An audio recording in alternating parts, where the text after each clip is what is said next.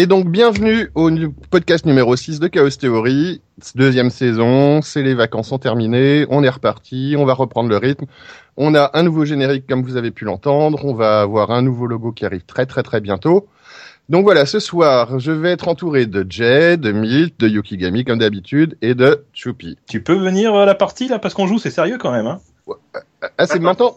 Ouais, bah ouais, c'est maintenant. euh, Tu nous fais chier. Allez, viens, viens, viens, viens, ramène-toi. Bon, d'accord. Bon, bah, on fera, on fera l'enregistrement plus tard. Ok. D'accord, parfait. Bon alors, euh, tout le monde se connaît ici. Je vous présente Milt, que vous connaissez aussi par le podcast justement, et qui vient pour une partie avec nous. Donc il connaît pas du tout le jeu de rôle, il va falloir un petit peu l'aider. Hein. Ouais, non, du tout. Voilà. Bon, alors, je rappelle euh, ce qui s'est passé la dernière partie. Donc, vous vous rappelez, vous étiez allé en- dans la ville de Tula-dans-l'Os hein, pour récupérer une vieille tablette, hein, une statuette, je me rappelle plus exactement, et votre commanditaire, alors vous avez nettoyé toute la ville, hein, de manière super sale, en plus, je vous félicite pas. Et votre commanditaire, au moment où il vous, vous lui avez filé la tablette, il s'est téléporté et il vous a laissé sans un sou. Donc, en gros, vous avez juste ce qui vous avait été payé euh, pour commencer les investigations et puis ben voilà. Donc vous êtes dans une taverne, vous êtes à la recherche d'un job pour vous renflouer et puis surtout pour retrouver le commanditaire précédent. On y va, c'est parti. Donc vous êtes à la table. hein. À la table et vous voyez une personne qui se rapproche, c'est Milt. euh, Milt, Milt, tu fais quoi? Tu peux te décrire s'il te plaît? Euh, bah, excuse- excuse-moi, je comprends pas là parce que parce qu'on se connaît quand même, puis tu sais à quoi je on, on s'est rencontrés souvent, puis on, tu sais à quoi je ressemble là, donc c'est pas. Non, mais C'est euh, Milt. euh, Quelqu'un peut lui expliquer là, s'il vous plaît hein Alors, Euh, non, pardon, excusez, excusez-moi de créer un froid là, mais c'est, je, je- parce qu'on on se connaît depuis assez longtemps, puis je pense pas avoir besoin de me décrire pour tout le monde là, c'est un peu. non mais oui, d'accord, mais non. On sait, Alors, un, caribou, un caribou québécois euh, et viking, mais c'est pas ce qu'on te demande. Vas-y, Jay, explique-lui. Bon, euh, Alors, excuse- ah, je vais, je vais écouter. Alors, Le principe, on fait un jeu de rôle, c'est-à-dire que, comme son nom l'indique, on va incarner un personnage. En l'occurrence, on se connaît effectivement autour de la table, nous joueurs, mais les joueurs et le personnage ne sont pas la même personne. Voilà. Donc, on toi, est là tu pour vas- jouer un rôle. Tu vas jouer un personnage euh, fictif, dans ce monde-là, que tu vas guider, que tu vas faire réagir, un petit peu comme euh, dans un théâtre d'improvisation, selon euh, les paramètres que tu auras définis pour ce personnage, selon son caractère, selon son histoire, selon ses points forts et ses points faibles, ses envies, ses motivations, etc. Bon, en gros, tu décris ce qu'on a dit hier. Hein, dans... Tu te rappelles la feuille de personnage qu'on a créée hier? Et ben voilà, en gros. Ouais, j'ai, tu- bah, j'ai vu le PDF, mais j'ai pas, j'ai pas vraiment rempli ça, donc. Euh, mais... D'accord, bah, D'accord, c'est bien Je, je, je, je pensais que c'était juste un espèce de mode d'emploi, mais j'ai, mal compris. Pardon, pardon. Pardon. D'accord, mais Bon, d'accord, allez, je comprends mieux. D'accord. Expliquez-lui un petit peu quand même ce que c'est que je- le jeu de rôle à la base. Là. Bon, on repart du début. Ouais, je suis un peu perdu là. Pour de vrai, c'est un peu. euh, Ouais, pendant ce temps, je vais annuler mes rendez-vous de demain matin parce que putain, je crois qu'on n'est pas sorti là. Bon, le jeu de rôle. Jay, tu lui expliques ou je le fais? Alors, euh, bah, le principe, comme je viens de le dire, c'est que on a un univers donné qui peut être euh, qui peut être euh, très varié. En l'occurrence, on est dans l'univers de Donjons et Dragons. En gros, tu vois, euh, tu vois World of Warcraft, il y a des dragons, il y a des nains, il y a des orques et tout ça. Ben, on joue dans ce monde-là, en gros, pour simplifier. D'accord, ok. dans un monde effectivement très similaire, où tu vas incarner un personnage de ce monde. Donc pas Miltefar, qui euh, est un jeune caribou du 21e siècle sur Terre, mais euh, le personnage que tu auras défini euh, dans euh, le monde d'Heroic Fantasy dans lequel nous vivons, donc euh, qui va pas être habillé pareil, qui va probablement pas penser pareil, euh, qui va sûrement pas faire les mêmes choses. C'est même très probable, vu que si mes souvenirs sont exacts, tu as fait un viking berserk. hein.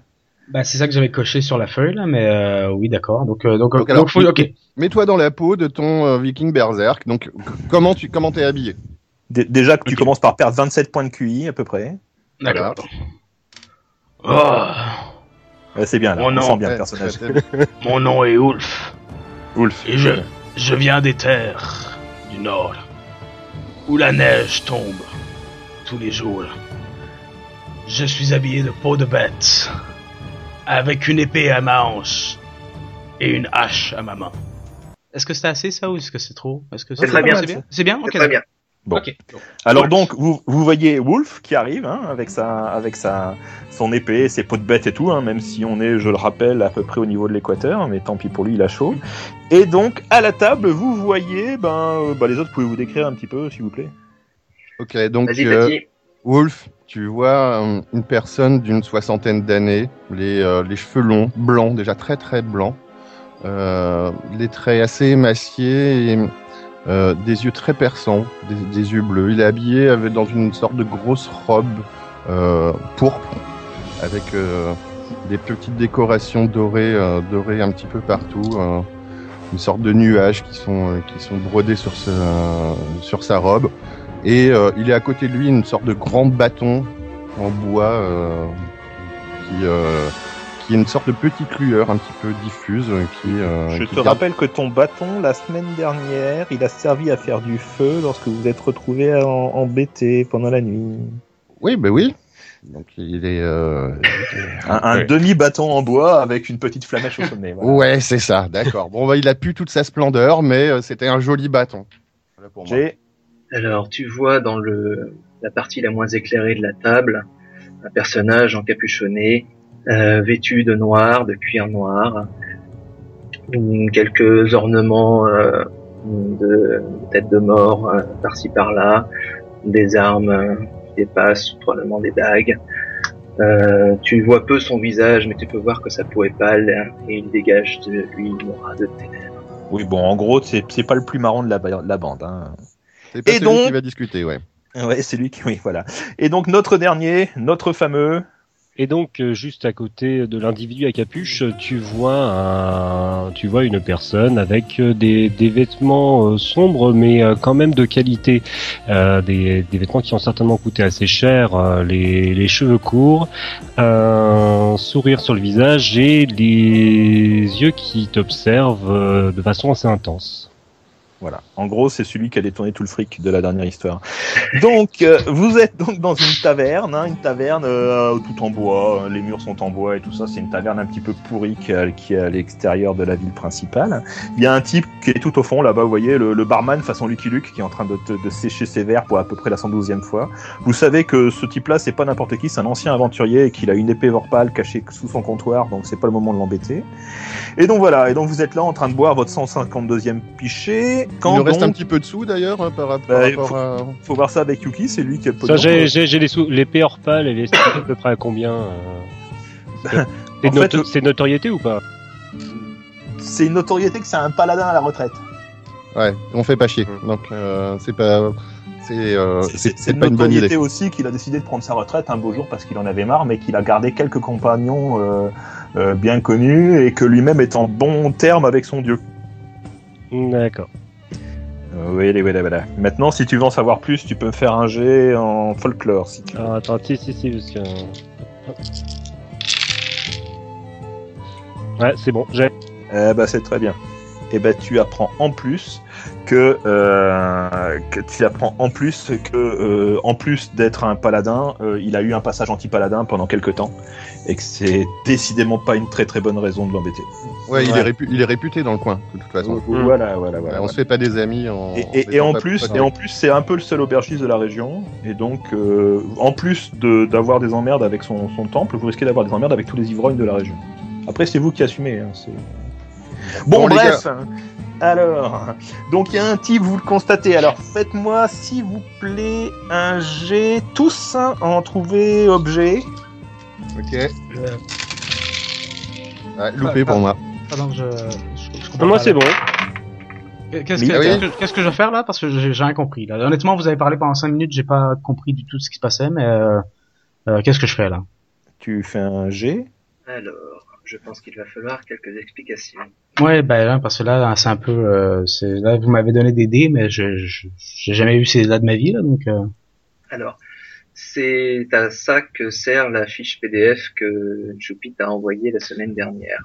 Ah, ok. Elle sert en fait à exprimer euh, de façon numérique tes, les, les possibilités de ton personnage. C'est-à-dire que si on se dit euh, que euh, si par exemple euh, Choupi te demande de faire une action, Bah, c'est pas toi qui va décider, c'est pas toi qui va décider de la réussir, c'est pas Choupi non plus. En gros, en là, je t'ai- demandé de trouver objet. Là, tu as une compétence qui s'appelle trouver objet quelque part sur ta feuille. Et à ouais. côté, tu as un score, c'est le nombre de dés que tu dois jeter. Et en fait, l'idée, c'est de se dire, plus ton score il est élevé, plus tu as des chances de réussir.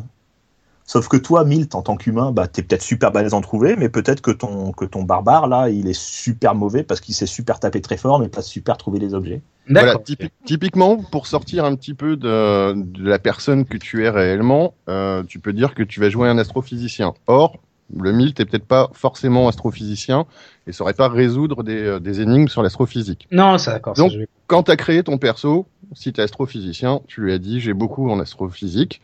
Et donc, ton personnage, lui, aura les capacités que, t'aurais pas vraiment- que, que toi, tu n'aurais pas vraiment.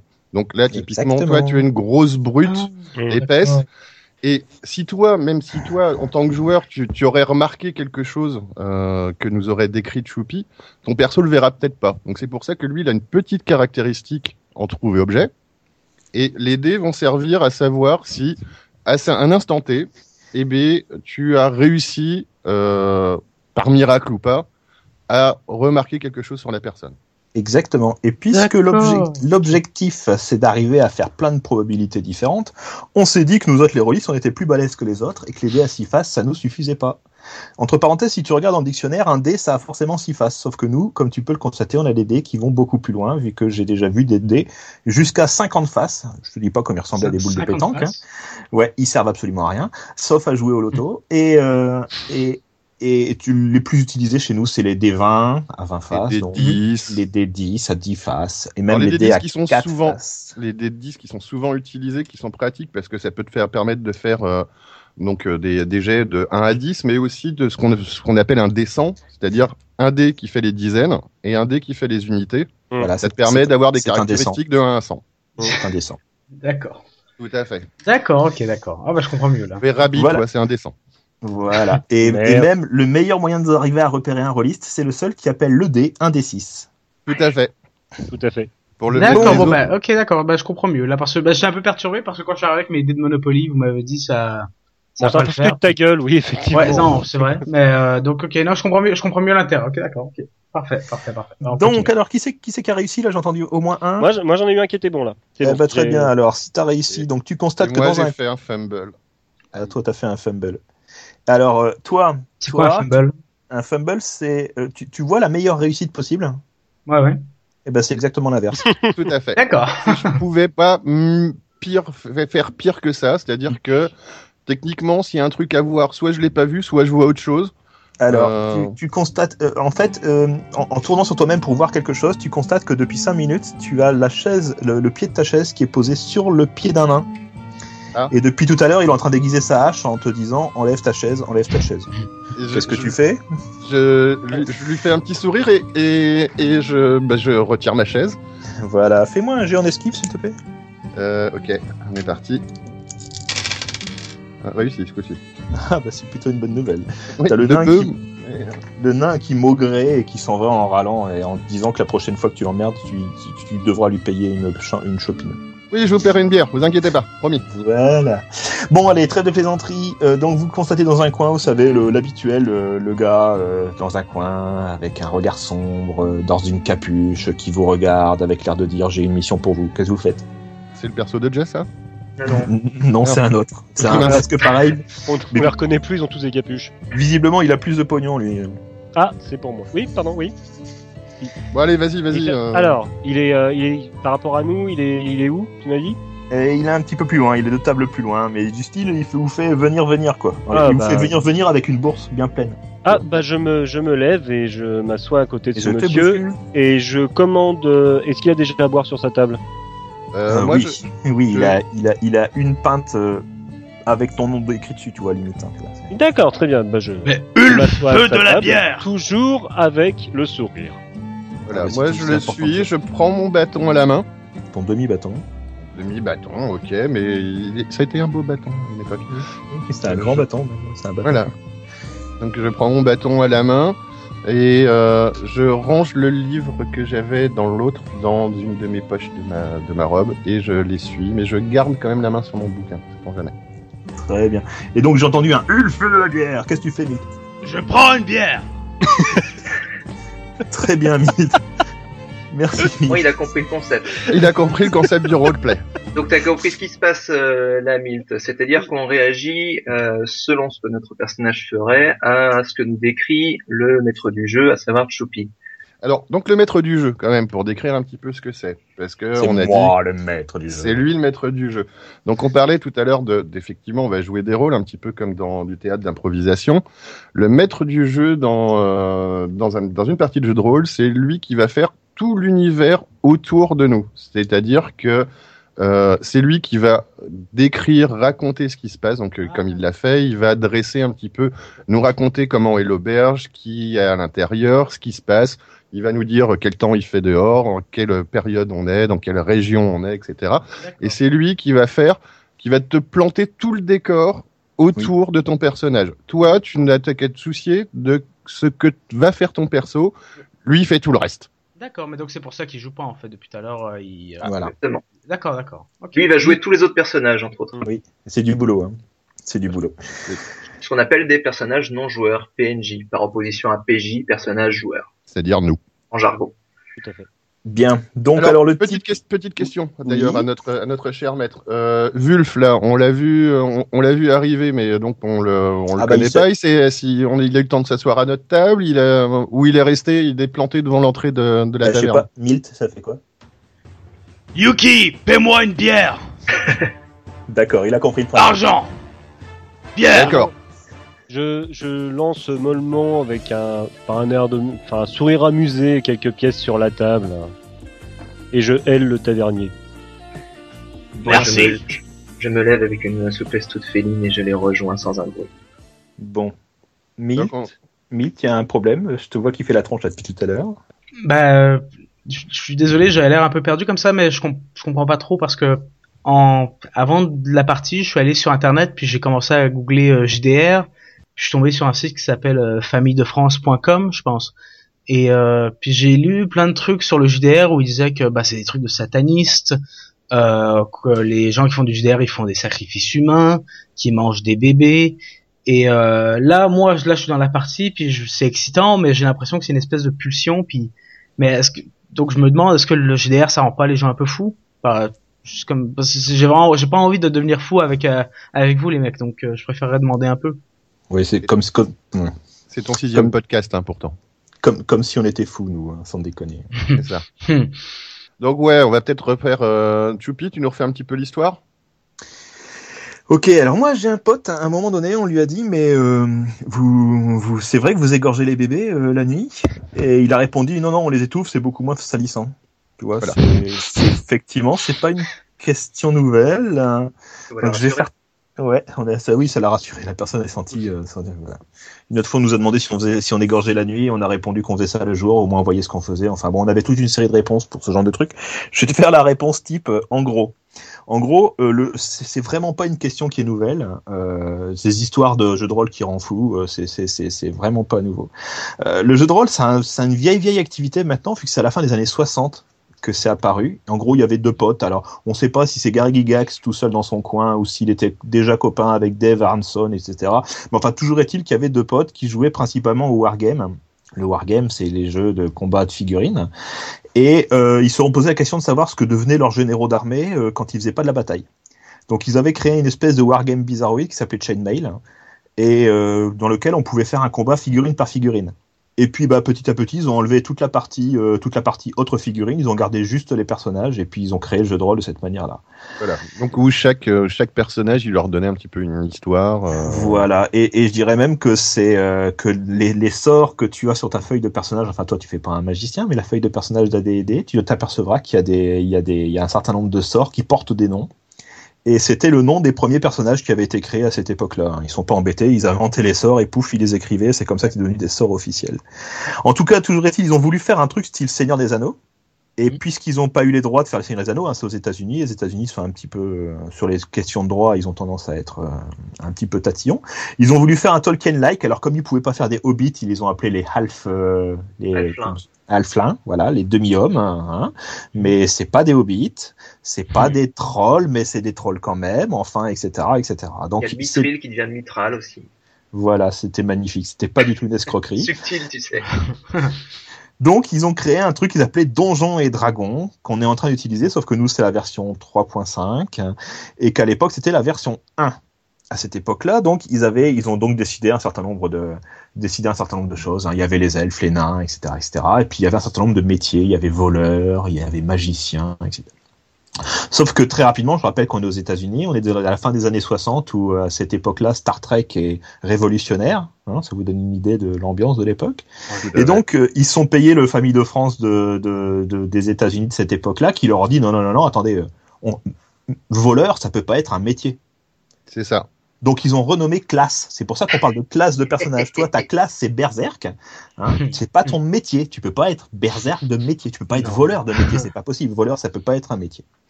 Et comme à cette époque-là aussi, mais tout ce que je raconte, c'est vrai, c'est terrible. Euh, et comme à cette époque-là, euh, il fallait pas non plus, euh, il fallait pas non plus euh, trop forcer hein, sur l'imagination. Déjà à l'époque, l'histoire du Saranflou, c'était déjà présent. Eh bien, euh, ils ont mis des limitations très importantes aux personnages qui n'étaient pas humains. C'est-à-dire que les personnages qui n'étaient pas humains pouvaient pas euh, monter en niveau de manière incroyable et devenir très très fort. C'est-à-dire qu'un elfe qui vit 2000 ans, eh ben, il n'a pas le temps d'apprendre la magie. Tu vois, en gros, pour simplifier. D'accord. Et si tu lis dans l'explication des règles de l'époque, il y a marqué que le jeu de rôle c'est déjà suffisamment des paysans sans en plus euh, forcer les gens à jouer autre chose que des humains. Donc il forçait, les, il forçait à jouer des humains. C'est ça. Donc- Doucement, mais pas trop vite, hein, pour, euh, Voilà. pour l'avancée des idées. Hein. Mhm. Et, et- et là, on est à la fin des années 60. hein. On est à la fin des années 60, donc tu vois, ça ne rajeunit pas. Alors, le jeu de rôle, c'est super, mais ça c'est tout de suite tombé euh, chez les renards, hein, vu que après Donjons et Dragons, il y a eu Advanced Donjons et Dragons, toujours avec Gary Gygax, qui est le- en gros l'inventeur du jeu de rôle, qui est mort récemment d'ailleurs. Il est mort il y a une dizaine d'années à peu près, euh, un peu moins, et euh, qui a fait ça. Et puis ils ont vite fait de virer Gary Gygax, qui voulait du pognon, et ils ont créé Advanced Donjons et Dragons 2 pour pas très vite après la création du premier, pour pas lui payer de royalty. Voilà, le début de nos licences, quoi. C'est. euh, Voilà. Donc, on Advanced partout Donjons et maintenant. Dra- voilà, Advanced Donjons et Dragons 2, puis ensuite il y a eu Donjons et Dragons 3, puis le 3.5 qu'on joue, et actuellement il y a le 4 qui existe aussi. C'est un DD2 qui a été traduit en français. Exactement, c'était le livre bleu et le livre rouge. C'est Ce qui, pareil, nous rajeunit pas, je l'ai encore à la maison. Bon, c'est arrivé en France assez rapidement, dans les années 70-80, en particulier euh, à deux endroits. Une en particulier qui, qui est la rue d'Ulm, c'est le NS Ulm, tout simplement, et une à Toulon, parce que Toulon est un port de guerre, et que les Américains mouillaient, et donc ils sont arrivés avec le jeu de rôle. Les Américains aussi. Mais je- Comme quoi, ils importent pas que de la merde. Alors euh, oui, ils n'apportent pas que de la merde, et, et, et ils permettaient de faire marcher aussi l'industrie locale de la prostitution à Toulon. Enfin bon, bref, je ne reviendrai pas sur la question. Petit détail important, à, à Rue d'Ulm, il y a un personnage très important que tous les rôlistes ont déjà entendu une fois dans leur vie. Donc le C'est- rue d'Ulm à Paris, le rue d'Ulm à Paris, euh, euh, dans le cinquième, à côté du Panthéon. Oui, c'est le NS Ulm. Ouais. C'est tout simplement une école, euh, une- l'école de mathématiques, des profs de maths et tout ça. hein, On sent que les gars, ils avaient que ça à foutre. Ils ont, ils ont découvert le jeu de rôle, ils y ont joué. Ah et bah, parmi oui. tout- Ouais, Il bah, fallait qu'ils se détendent un petit peu à côté de leurs études de matin. Ah bah oui, oui, oui. Et puis un, un, un matheux détendu, euh, bon bref. Et, donc il y avait un, joueur qui jouait un guerrier, je crois, qui s'appelait Bill, et qui a commencé mis dans la tête de collectionner tous les objets magiques qui passaient, et qui était surnommé Gros Bill. Donc le Gros Bill, Monsieur Gros Bill, a vraiment existé. Tous les rôlistes ont entendu parler, oh ce mec-là c'est un Gros Bill. Voilà. En fait- pour décrire ce que c'est que le Oui, gros voilà. bill un petit peu, c'est euh, donc justement on n'a pas que des rôlistes qui peuvent nous écouter. Le gros bill, c'est la caricature du perso qui a euh, qui est surpuissant, qui a collectionné tous les objets secrets. Ben, c'est euh, le routard, le dur et euh, le mec que tu imagines arriver avec euh, cinq épées dans le dos, euh, plus euh, une arbalète, plus un ar- plus un arc. euh, Il, a, Une il est face à qui- un dragon, il a une épée tueuse de dragon, il est face à un troll, il a une épée tueuse de troll, et voilà. Et souvent c'est la même épée d'ailleurs. Il tue les trolls, les dragons, les trucs ou les machins. Qui c'est qui lance ses dés encore là? Qui c'est qui se fait chier? C'est moi. Bon. Donc voilà, donc le gros Bill, le premier gros Bill en fait était un type relativement sympa hein, qui euh, ne cherchait pas du tout à ça, c'est juste que chaque fois qu'il voyait un objet magique, il le mettait dans sa poche et puis et puis il passait au suivant. Et il y a eu une, une règle anti-gros Bill qui a été créée sur AD&D 2 justement et qui disait que dès que tu avais plus de, de 5 ou 6 objets magiques qui commençaient à rentrer en interaction, ils risquaient d'exploser. C'est The Gros. Bill Act. voilà, ouais. c'était euh, c'était c'était vraiment euh, bon bref, voilà, mais bon, on en est revenu. De toute façon, il y a qu'à voir à quoi ça ressemble les les les, les RPG euh, les RPG euh, sur ordinateur maintenant pour voir que de toute façon, il n'y a plus que des objets magiques. Donc toujours est-il que très rapidement, il y a une revue qui est apparue qui s'appelle Cassius Belli. Alors Cassius Ah. Belli, c'est pas n'importe quoi, c'est une revue qui est morte en moyenne tous les 5 ans depuis les euh, 30 Depuis le dernières années. Voilà, ouais. Euh, donc, qui est renée il y a pas si longtemps que ça, il y a, Ouais. il y a deux ans maintenant. Une revue. Phoenix. qui est ressorti et qui ressort au format MOOC. Donc vous savez les euh, les gros les gros magazines qui ressemblent Mm. un petit peu entre les entre bouquins et magazines. Donc euh, sur du 200-300 pages. euh, donc il sort du euh, du lot euh, du lot du magazine classique Ouais. avec plein de scénars. Donc euh, voilà, Cassius Belli dès le départ, il faisait donc il présentait évidemment les nouveautés, les nouveaux jeux de rôle, etc. Mais aussi c'était des gros fournisseurs de scénarios. Exactement. Les, que- les scénarios à la Cassius, où il fallait Voilà. se mettre à 28 pour pouvoir arriver à les comprendre. C'est un peu ça. Mais dans, cha- dans chacun des magazines, il y avait des scénarios pour trois ou quatre jeux. Euh, où euh, bah voilà, ça te permettait de pouvoir créer, euh, de faire une partie avec des potes euh, très facilement sans te creuser la tête pour trouver toi-même ton scénar. Je vais peut-être faire une petite précision pour Milt et les auditeurs qui sont qui n'ont pas l'habitude euh, du JDR. Qu'est-ce que c'est qu'un scénario? Et Il y a deux choses que doit maîtriser le maître du jeu. Donc, c'est d'une part l'univers de jeu. En l'occurrence, nous là on joue à Donjons et Dragons, qui est un temps classique, mais il y a plein d'univers de jeux différents, avec un univers et des règles qui vont avec. Donc ça, c'est quelque chose que le maître du jeu doit maîtriser. Et en plus de ça, ça c'est d'une façon générale, ça va marcher pour chaque partie. Mais pour une partie spécifique, il va y avoir ce qu'on appelle un scénario, c'est-à-dire ce qui se passe à ce moment-là, la situation précise dans, lequel, dans laquelle vont évoluer les personnages. C'est un peu le micro et le macro. Par exemple, ce qu'on fait là actuellement, c'est on est dans une taverne et puis il y a un type qui vous dit de venir. Alors bien évidemment, le type, vous allez voir qu'il a des choses à vous faire faire, hein, sinon il vous fait pas venir pour le plaisir de vous payer une bière. Mais voilà quoi. Voilà, parce que en fait, il faut bien penser qu'on parlait un petit peu de théâtre d'impro au départ. On n'est pas là juste pour euh, jouer nos persos comme ça. Habituellement, il faut qu'il y ait quelque chose d'un peu épique qui arrive. Et donc, le rôle du maître de jeu, c'est de nous embrigader, de nous amener dans, ben, dans un scénario qu'il a pensé. Donc là, on se rapproche plus d'un film où nos personnages sont, vont devenir les héros du film. Et entre guillemets, un scénario, si, euh, si on prenait euh, une allégorie avec les séries, ce serait un épisode. Voilà. Un scénario, c'est un épisode sur une Tout ce qui va pouvoir durer, de- parce, parce que dans un jeu de rôle, ce qui est, euh, ce qui est sympathique, c'est qu'on va pouvoir suivre son personnage. Le but, c'est que, bon, voilà, une partie de jeu de rôle, ça dure entre 5 et 7 heures. Bon, Ça peut durer beaucoup plus longtemps, mais ça, c'est, euh, ça, ça se passe pendant une soirée. Donc Et- à un moment donné, les personnages ils dorment alors que les joueurs ils dorment pas. Donc euh, c'est Voilà. de s'arrêter au bout d'un moment. Et donc, bah voilà, c'est de se dire, euh, c'est pendant un scénario, ça peut durer une ou plusieurs séances de jeu, et euh, c'est d'arriver d'un point A à un point B où, bah, là, notre dernier scénario, on a récupéré une super relique après moultes aventures, on a récupéré une relique, le mec s'est barré avec notre pognon, et donc le prochain scénario, le nouveau scénario qu'on va jouer, donc le nouvel épisode entre, entre guillemets, ça va être bah, ce que va nous proposer le, le personnage mystérieux au fond de la salle, Voilà, avec ses bières avec ses bières et sa grosse bourse. et surtout sa grosse bourse. Euh, on parle d'argent bien sûr.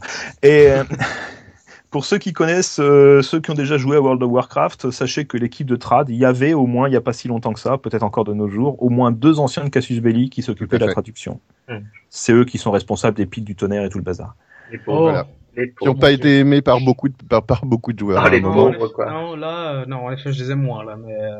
Oh, ben c'était, j'ai discuté avec eux, c'était sympa, c'était sympa. Mais, mais ouais, mais après c'est gens. important. On peut revenir sur la localisation des jeux. Euh, Skywalker dans Star Wars, euh, si tu traduis en français, c'est débile. Et, euh, et le mec, il porte ce, ce nom-là dans toute la, dans tous les Star Wars. et ça- Lucien, Lucien Marche-Ciel. Oui, mais voilà. Mais euh, en même temps, en anglais, c'est débile quand tu dis Skywalker. le- le- la, signification du, euh, du mot est débile. Après, on n'a pas notre oreille n'a pas l'habitude de l'entendre en français, exactement mais euh, On- n'est pas censé parler de Star Wars cours d'une émission, nous si un de ces quatre, un jour.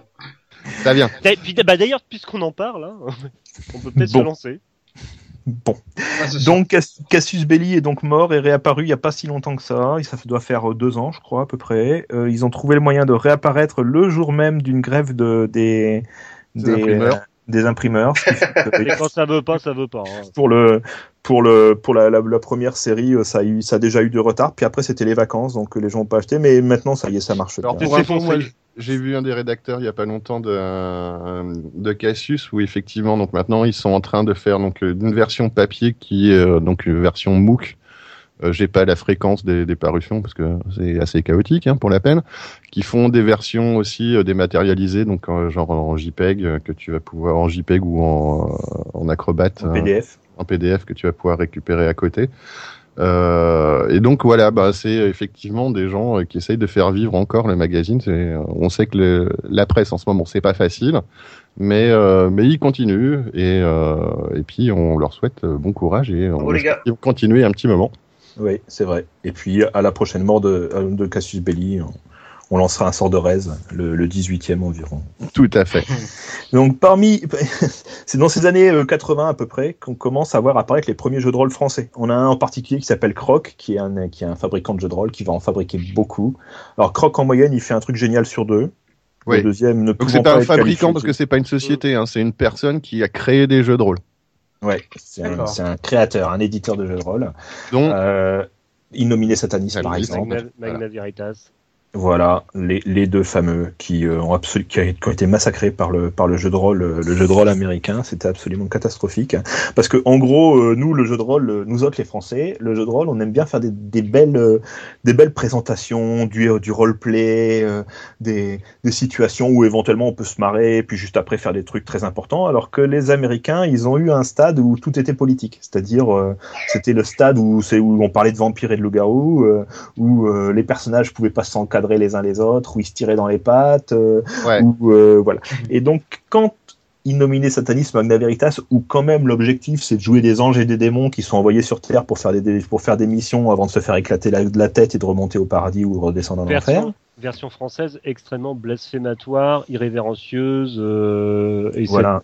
voilà, li- C'est au second degré au Assez possible. et vulgaire- c'est- c'est assez vulgaire. fait Voilà. À fait. Donc vous, vous marquez un point d'ailleurs justement sur les thèmes, euh, sur les différents thèmes qu'on peut croiser dans le jeu de rôle.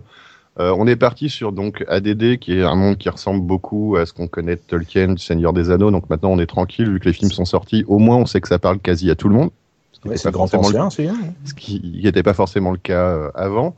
Mais ça se dé- ça peut se dérouler dans un tas d'univers, dans un dans, dans, dans plein plein de mondes différents. Et on a eu des adaptations de tout et de rien en jeu de rôle. Donc tout, de tout. Mais non, il y a, il y a du rien aussi parce que ben donc effectivement, on se retrouve avec des jeux Star Wars, on se retrouve avec euh, avec des jeux qui sont tirés de plein d'univers connus, des James Bond. Ben, euh, à un moment, tout euh, tout film ou toute licence a été euh, a- avait vocation à créer un jeu de rôle derrière. Il y a même un jeu de rôle World of Warcraft d'ailleurs qui existe, un jeu de rôle papier Ouais. World of Warcraft. Pour adaptation en D20. Mais bon, voilà, bah, c'était pour faire plaisir aux gens, mais ça existe. Et euh, par contre, effectivement, il y a, y a tout plein de niveaux euh, dans le jeu de rôle où le jeu de rôle peut être très sérieux parce qu'on peut le prendre au sérieux en disant, effectivement, on va jouer notre aventurier, on va le faire vivre très longtemps, euh, essayer qu'il prospère et qu'il euh, qu'il nous finisse comme un Aragorn dans les euh, dans le sé- dans le silence dans, dans le silence dans le Seigneur des Anneaux. Euh, Le silence des agneaux. oui, c'est ça. ouais, je, je confonds toujours, hein, comme d'hab. Mais par contre, on avait des jeux qui étaient aussi, euh, qui pouvaient être complètement euh, sur le ton de la déconnade. On a eu des Toons où, euh, voilà, les parties, la partie de Toons, elles duraient deux heures, trois heures, et on Voilà. jouait un Toons. Et le fait- but du jeu, fait- c'était de faire le plus de conneries possible. En fait, l'objectif c'était 20 minutes par nombre de par fois le nombre de personnages. Donc si Ouais, tu 6 près ça. personnages, euh, tu voilà, c'était. Toon, euh, par exemple, c'est un jeu où si t'es trop intelligent, tu te casses la gueule dans les ravins. C'est Parce ça. que si, si t'es si t'es trop con, tu te rends pas compte que la gravitation elle va t'attirer vers le bas et tu peux. Voilà, c'est ça. D'accord. Voilà. Et il y a eu des jeux du style Paranoia aussi, où voilà, Paranoia, entre guillemets, le, le scénario, parce que bon, voilà, une des grandes bases quand même d'une bonne partie de jeu de rôle, c'est d'avoir un bon maître qui te met bien dans, les, euh, dans la situation, et un scénario que tu prends plaisir à vivre, où tu es très immergé, où euh, vraiment tu finis par te sentir dans ton perso. Et, euh, et à vivre, moi, à vivre ce qu'a préparé ton maître de jeu. Mais tu as d'autres jeux, un peu comme voilà Paranoia, où le maître de jeu, il est à peu près là pour régler des, des conflits et grosso modo, c'est les, les joueurs qui vont se taper dans les, se tirer dans les pattes en permanence. Oui. Dans Paranoia, t'as 6 vies et et euh, quand tu meurs, ben on envoie un, un clone suivant pour pouvoir continuer l'histoire. Paranoia, Voilà. c'est un, jeu où l'ordinateur est ton ami. C'est ça. L'ordinateur est là pour t'aider. Il t'envoie, il t'envoie en, en observation sur le monde extérieur avec un, un parasol euh, solaire que tu peux pas plier de 2 mètres carrés. Mais qu'il faut pas abîmer parce que si tu l'abîmes, tu, tu abîmes le- la propriété de l'ordinateur et tu es détruit. Et on surveille ses amis, on fait des rapports. Voilà, Voilà. c'est ça. Et Très donc, le, important. le- le jeu porte bien son nom puisque euh, où dans euh, dans une grande majorité des, euh, des jeux, euh, les joueurs se retrouvent bah, pour que ce soit euh, possible d'avoir une aventure commune, ils se retrouvent tous avec un point commun ou avec euh, quelque chose à faire qui intéressera, intéressera tout le monde et qui va leur permettre de former une équipe. Paranoia, c'est un peu l'inverse. Oui. Voilà, tout le monde joue pour sa gueule et puis on va faire un rapport sur l'autre en, en essayant qu'il nous backstab pas. Donc backstabber, c'est poignarder dans le dos euh, avant la fin de la partie. Et dans la catégorie jeu de rôle euh, bizarroïde, il y a Macho Woman with Gun, Mhm. hein, dont le nom à lui tout seul suffit à, à donner le concept. On l'avait chroniqué au Vortex. Rigolo ça. Macho Woman with Gun, dont l'image principale était une fille euh, la plus euh, babe possible avec un gros flingue sur le capot d'une voiture. Yeah. Voilà, donc c'est Ça- quand même pour. Ça, c'est le résumé de toute la partie. euh, C'est c'est à peu près le résumé de toute la partie.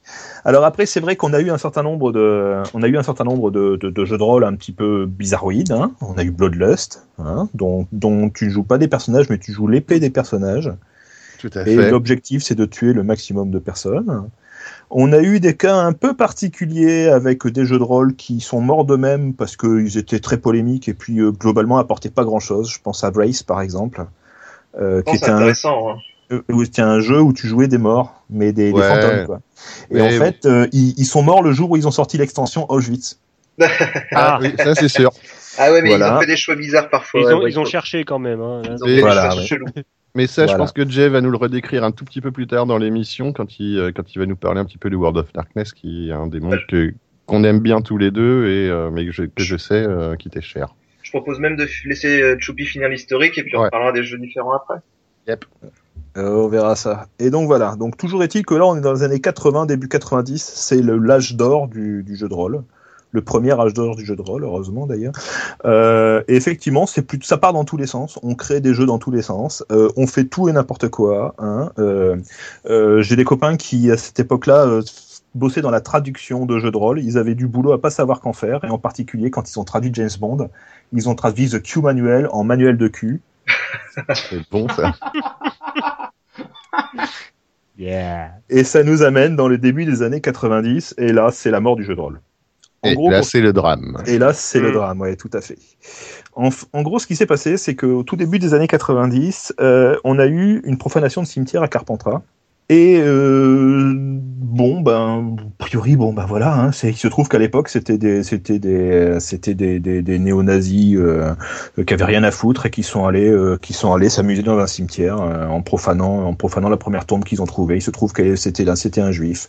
Et voilà. Et donc à partir de là, bah, c'est parti dans le décor. Et euh, on sait que la, les médias sont capables de s'acharner sur des gens, surtout quand ils les connaissent pas. C'est ça. Et Et en- à, par- à partir de là, ça a commencé. C'est-à-dire qu'on a commencé à dire, ben, c'est peut-être les enfants du maire qui jouent au jeu de rôle, et voilà, et peut-être que le jeu de rôle, ça rend fou, et peut-être que, et voilà, et voilà, et voilà. Voilà, parce que historiquement, voilà, les années 90, c'est les années où le jeu de rôle a commencé à être connu, un tout petit peu médiatisé, ou moins, où il y a eu de plus en plus de joueurs. Un, peu Euh, comme les MMORPG il y a, il y a 5-6 ans. Il y a Exactement. 5-6 Donc ans, voilà. Les MMORPG ont commencé à être connus, ils ont commencé à se faire bâcher euh, comme pas possible. Et donc voilà, ça a été découvert par pas mal de gens et effectivement, bah, tu avais les parents bien pensants qui se demandaient ce que faisaient euh, leurs enfants pendant Bah. toute une soirée autour d'une table. bien Avec- pensant ou pas bien pensant, hein, c'est Oui, juste oui. que bon bah voilà quoi. Et puis comme dans la foulée, on a dit ah bah voilà, la profanation du Carpentras, c'est à cause du jeu de rôle. Dans la foulée, on a une dame très importante qui s'appelle Mireille Dumas, qui a invité un spécialiste des sectes qui, s'appelle Abgral, qui habite Toulon d'ailleurs, que j'ai que j'ai déjà croisé, et qui a fait une émission qui s'appelait Bas les masques, dans laquelle elle a montré. Oui, il est toujours en vie. Euh, dans lequel elle a montré que j'ai eu des copains qui sont allés chier dans sa boîte aux lettres. Euh,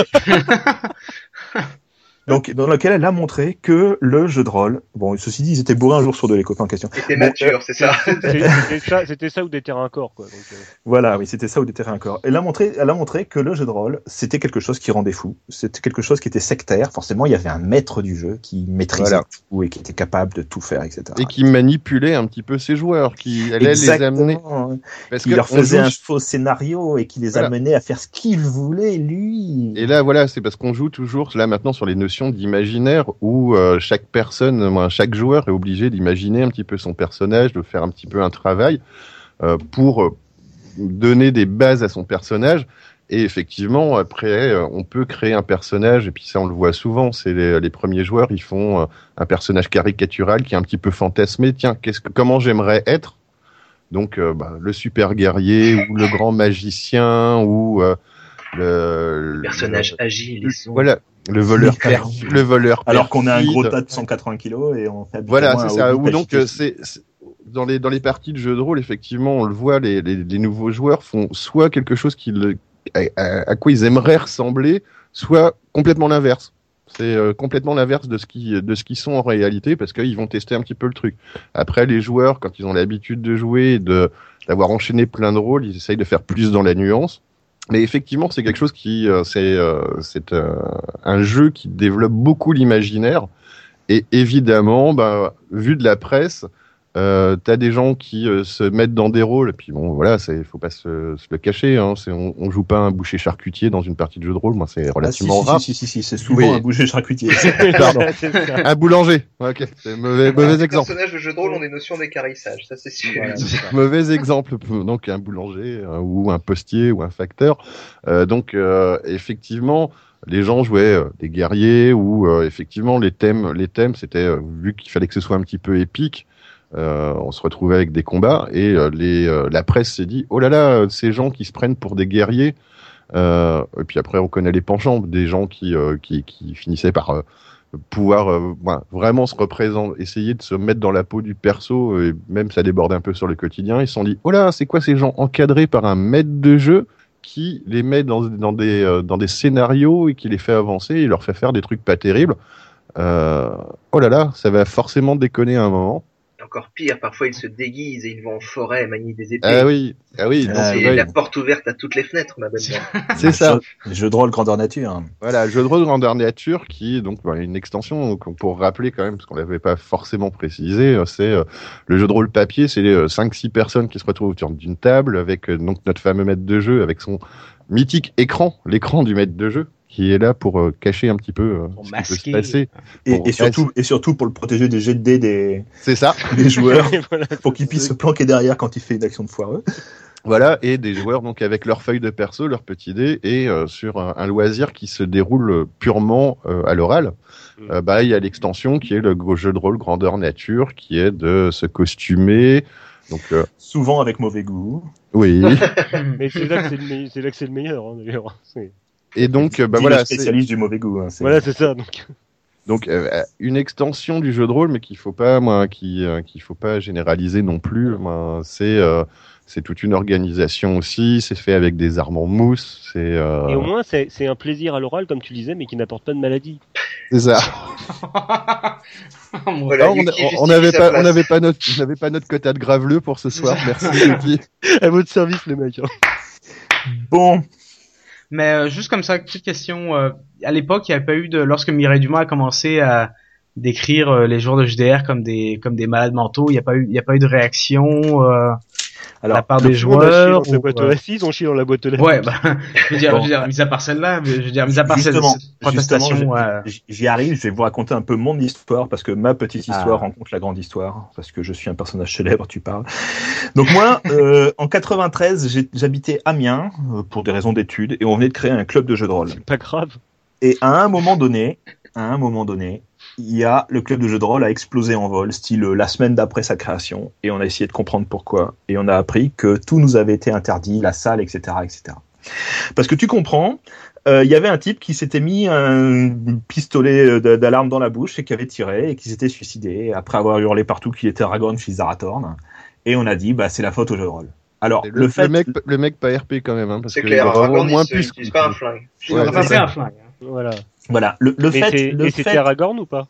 Bah non. Ah, Le, fait, le fait que son père est divorcé de sa mère, mais qui continuait à vivre avec sa mère tout en vivant avec une nouvelle femme, et que lui avait été viré de sa chambre pour pouvoir installer la mère, euh, et que donc on l'avait ex- exilé à 150 mètres de la maison, à l'internat et tout, ça, ça n'avait aucun rapport avec le fait qu'il se soit Non, suicidé, c'était rôle, forcément on a- le- la faute du jeu de rôle. J'ai donc quitté Amiens euh, quelques, quelques années plus tard, je suis allé m'installer à Toulon, et à Toulon, les, dans les 3 ans, 5, 4 ans qui ont suivi euh, mon installation à Toulon, il y a eu une profanation de cimetière et on a dit c'est le jeu de rôle. Oui, parce que je les collectionne. Oui, voilà, Et- tu cherches un peu, je trouve aussi. Toi. Bon, Ouais, j'étais pas, j'étais pas se Carpentras. demande- On se J'étais pas à demande, ouais, Carpentras, j'y suis jamais allé. Il y a, il y a- il y a- y a quelque chose quand même. il y a un pas dénominateur commun là fait, ouais. voilà. Il, il se trouve que les, que les gens qui ont fait la profanation, je les connaissais. Hein, euh, et il se trouve que on, on, on allait dans le même club où nous, on répétait notre rituel d'elfe noir euh, avec sacrifice d'être humain et tout le bazar euh, pour, Pour, euh, on pour, était néo-nazis, tout ça. pour, euh, pour, pour le pour le Ça, ça aurait été incroyable, ça aurait été incroyable si, comme Choupi s'était rendu compte après quatre séances, ah mais mon dieu, en fait, on est des néo-nazis, on est, on n'est pas des joueurs de JDR. Mais je pensais qu'on rigolait avec Hitler puis qu'on prétendait qu'on les détestait les juifs, mais en fait non, tout le monde était sérieux, merde. Bah, tu sais, tu sais Donc Chaos Theory, je rappelle, est un podcast 18+. Euh, c'est ça. Tout à fait. quand, quand on, Pour quand notre on- quand- tout dernier numéro, donc. Quand, tu, quand tu es dans ton quand tu es dans ton personnage et que tu joues un un, un gars un sudiste euh, blanc et que et que tu dis euh, moi les noirs euh, pour moi c'est que du bétail il faut les éliminer et que tu et que tu le fais à voix haute dans un bus et que les gens se retournent il y a des fois effectivement tu peux passer pour un néo-nazi Je confirme, c'est notre dernier podcast. Surtout si là-dessus tu dis non mais je fais du jeu de rôle. Là, Ah c'est bon. c'est- là, c'est Je vois pas pourquoi on a une mauvaise une pierre de C'est coups ça. là. bon toujours toujours est-il que toujours Alors. est-il que à ce Les moment-là nazis, c'est fait. Les noirs, c'est fait. Bon. Suivant. Toujours est-il qu'à ce moment-là, euh, avec le copain qui tenait une boutique de jeux de rôle, on a fait, euh, on a fait, euh, on a fait, ils ont fait une conférence de presse, quoi, un truc pour dire, attendez les gars, stop, c'est pas le jeu de rôle, ça n'a rien à voir avec le jeu de rôle. euh, pourquoi vous dites que c'est le jeu de rôle alors qu'il n'y a aucune preuve? Et effectivement, il y a eu une conférence de presse qui et où des, des journalistes se sont déplacés et où il n'y a eu aucune retombée dans aucun journal, Ah oui. ni télévisé, ni rien du tout. Quelques temps plus tard, j'ai des potes, euh, les, les mêmes qui ont chié dans la boîte aux lettres, enfin voilà quoi, euh, qui ont qui ont chopé un journaliste qui les suivait euh, en im- tu sais planqué derrière un buisson quoi. Et, euh, et, et qui, qui l'ont chopé, qui a dit bah écoute plutôt que de te cacher, euh, viens viens nous poser directement les questions. Et puis ils l'ont emmené faire euh, faire une préparation d'une partie, etc., etc. Le mec s'est éclaté comme un fou. Et en sortant de là, il a dit bah écoutez c'est super, euh, moi je suis totalement rassuré, mais je vais quand même devoir écrire que c'est un truc qui rend fou parce que sinon mon, mon journal me prendra pas mon article. Putain, Voilà.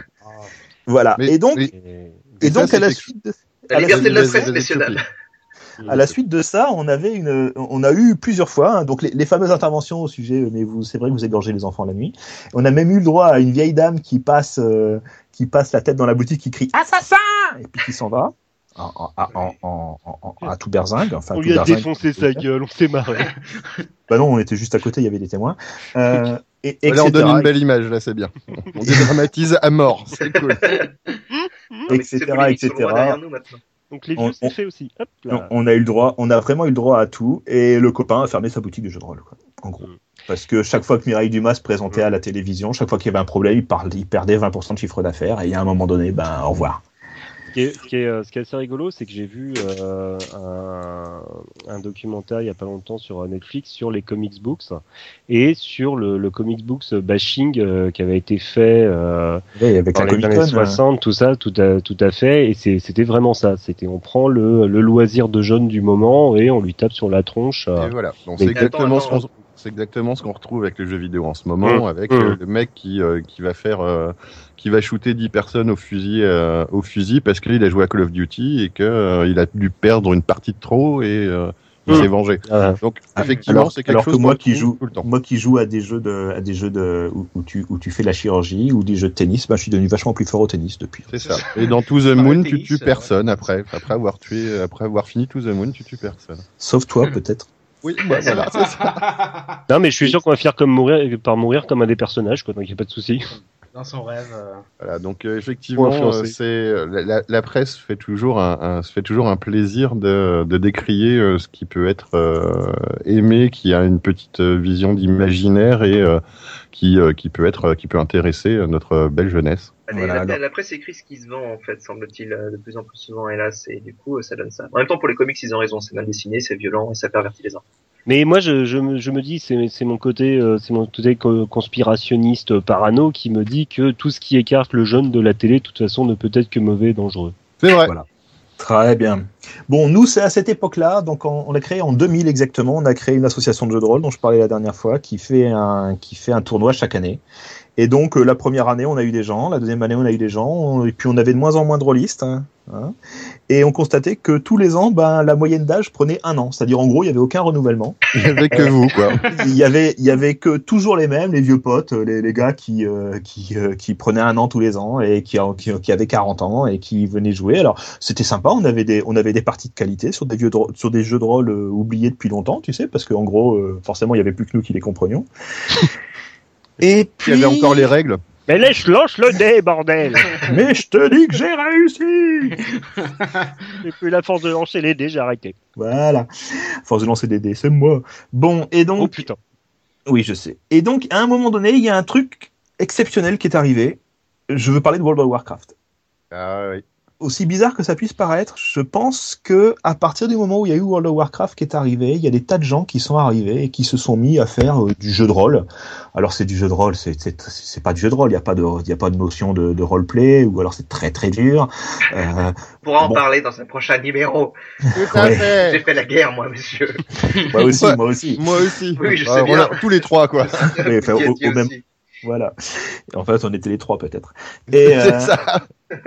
Les trois releases du serveur, c'était nous. Et donc, et donc, figurez-vous qu'à un moment donné, eh ben, les gens se sont dit, mais c'est quoi ce jeu de rôle? Parce que là, on a un jeu de rôle, euh, un jeu de rôle en ligne, mais c'est quoi le vrai jeu de rôle? Et il se trouve que c'est à ce moment-là qu'est sorti D&D 3, Donjons et Dragons 3, troisième édition. Et Donjons et Dragons, Donjons et Dragons troisième édition a des règles qui sont très, très, euh, très, très euh, MMO, euh, MMO compatibles. C'est-à-dire qu'on a des pas de déplacement, on a des compétences, on gagne des, euh, on gagne des points pour pouvoir avoir des arbres de talent, des trucs ou des machins comme ça. Et donc, petit à petit, les gens sont revenus vers le jeu de rôle à partir de la moitié des années 2000. 2000 jusqu'à 2010 à peu près. Et nous, on l'a vu, hein, on l'a vu arriver dans notre, euh, dans notre, euh, dans notre truc de, jeu de rôle. hein. C'est-à-dire qu'il y a eu un moment donné, il y a eu une rupture, et puis les gens ont commencé à revenir, et puis on a vu arriver des mineurs, hein, euh, des, des, des minots qui ont pas 20 ans, quoi, qui, euh, qui, euh, qui du jour au lendemain se mettaient au jeu de rôle. euh, Comme Et j'espère que vous les avez virés, ces jeunes cons, là. Euh, non, non, non, bah non, on les Ah prend non. sur- Enfin, habituellement, c'est les enfants des, des, des, des gens avec qui on jouait il y a 10 ans, mais qui sont, qui sont aussi bons que leurs parents. Donc, du coup, là, ça, ça a pu créer quelques vocations. donc on- on- on- Et, et ça a tellement créé de vocation qu'il y a des nouveaux jeux de rôle qui sont apparus. C'est-à-dire qu'il y a eu des rééditions des grands ancêtres, hein, D&D, on doit être à la 4 et des bricoles, on pourrait parler de, D&D 4, qui est un, de mon point de vue, un petit peu une connerie. On a Bloodlust qui est ressorti, on a Stormbringer qui est ressorti, Pendragon. Shadowrun, Cyberpunk, Toulouse, euh, Star Wars. Alors c'est ce pas tout à fait le même univers, mais c'est on en est pas loin.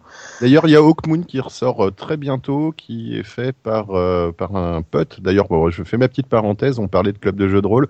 On a un vieux club de jeux de rôle euh, parisien qui, euh, qui s'appelle le. CLD, Le plus vieux de Paris, le plus vieux de Paris, qui s'appelle le CLD, euh, donc qui était, qui dépendait, donc club loisir Dauphine, qui dépendait de la fac de Dauphine, qui vient de se reformer il y a pas moins de trois semaines.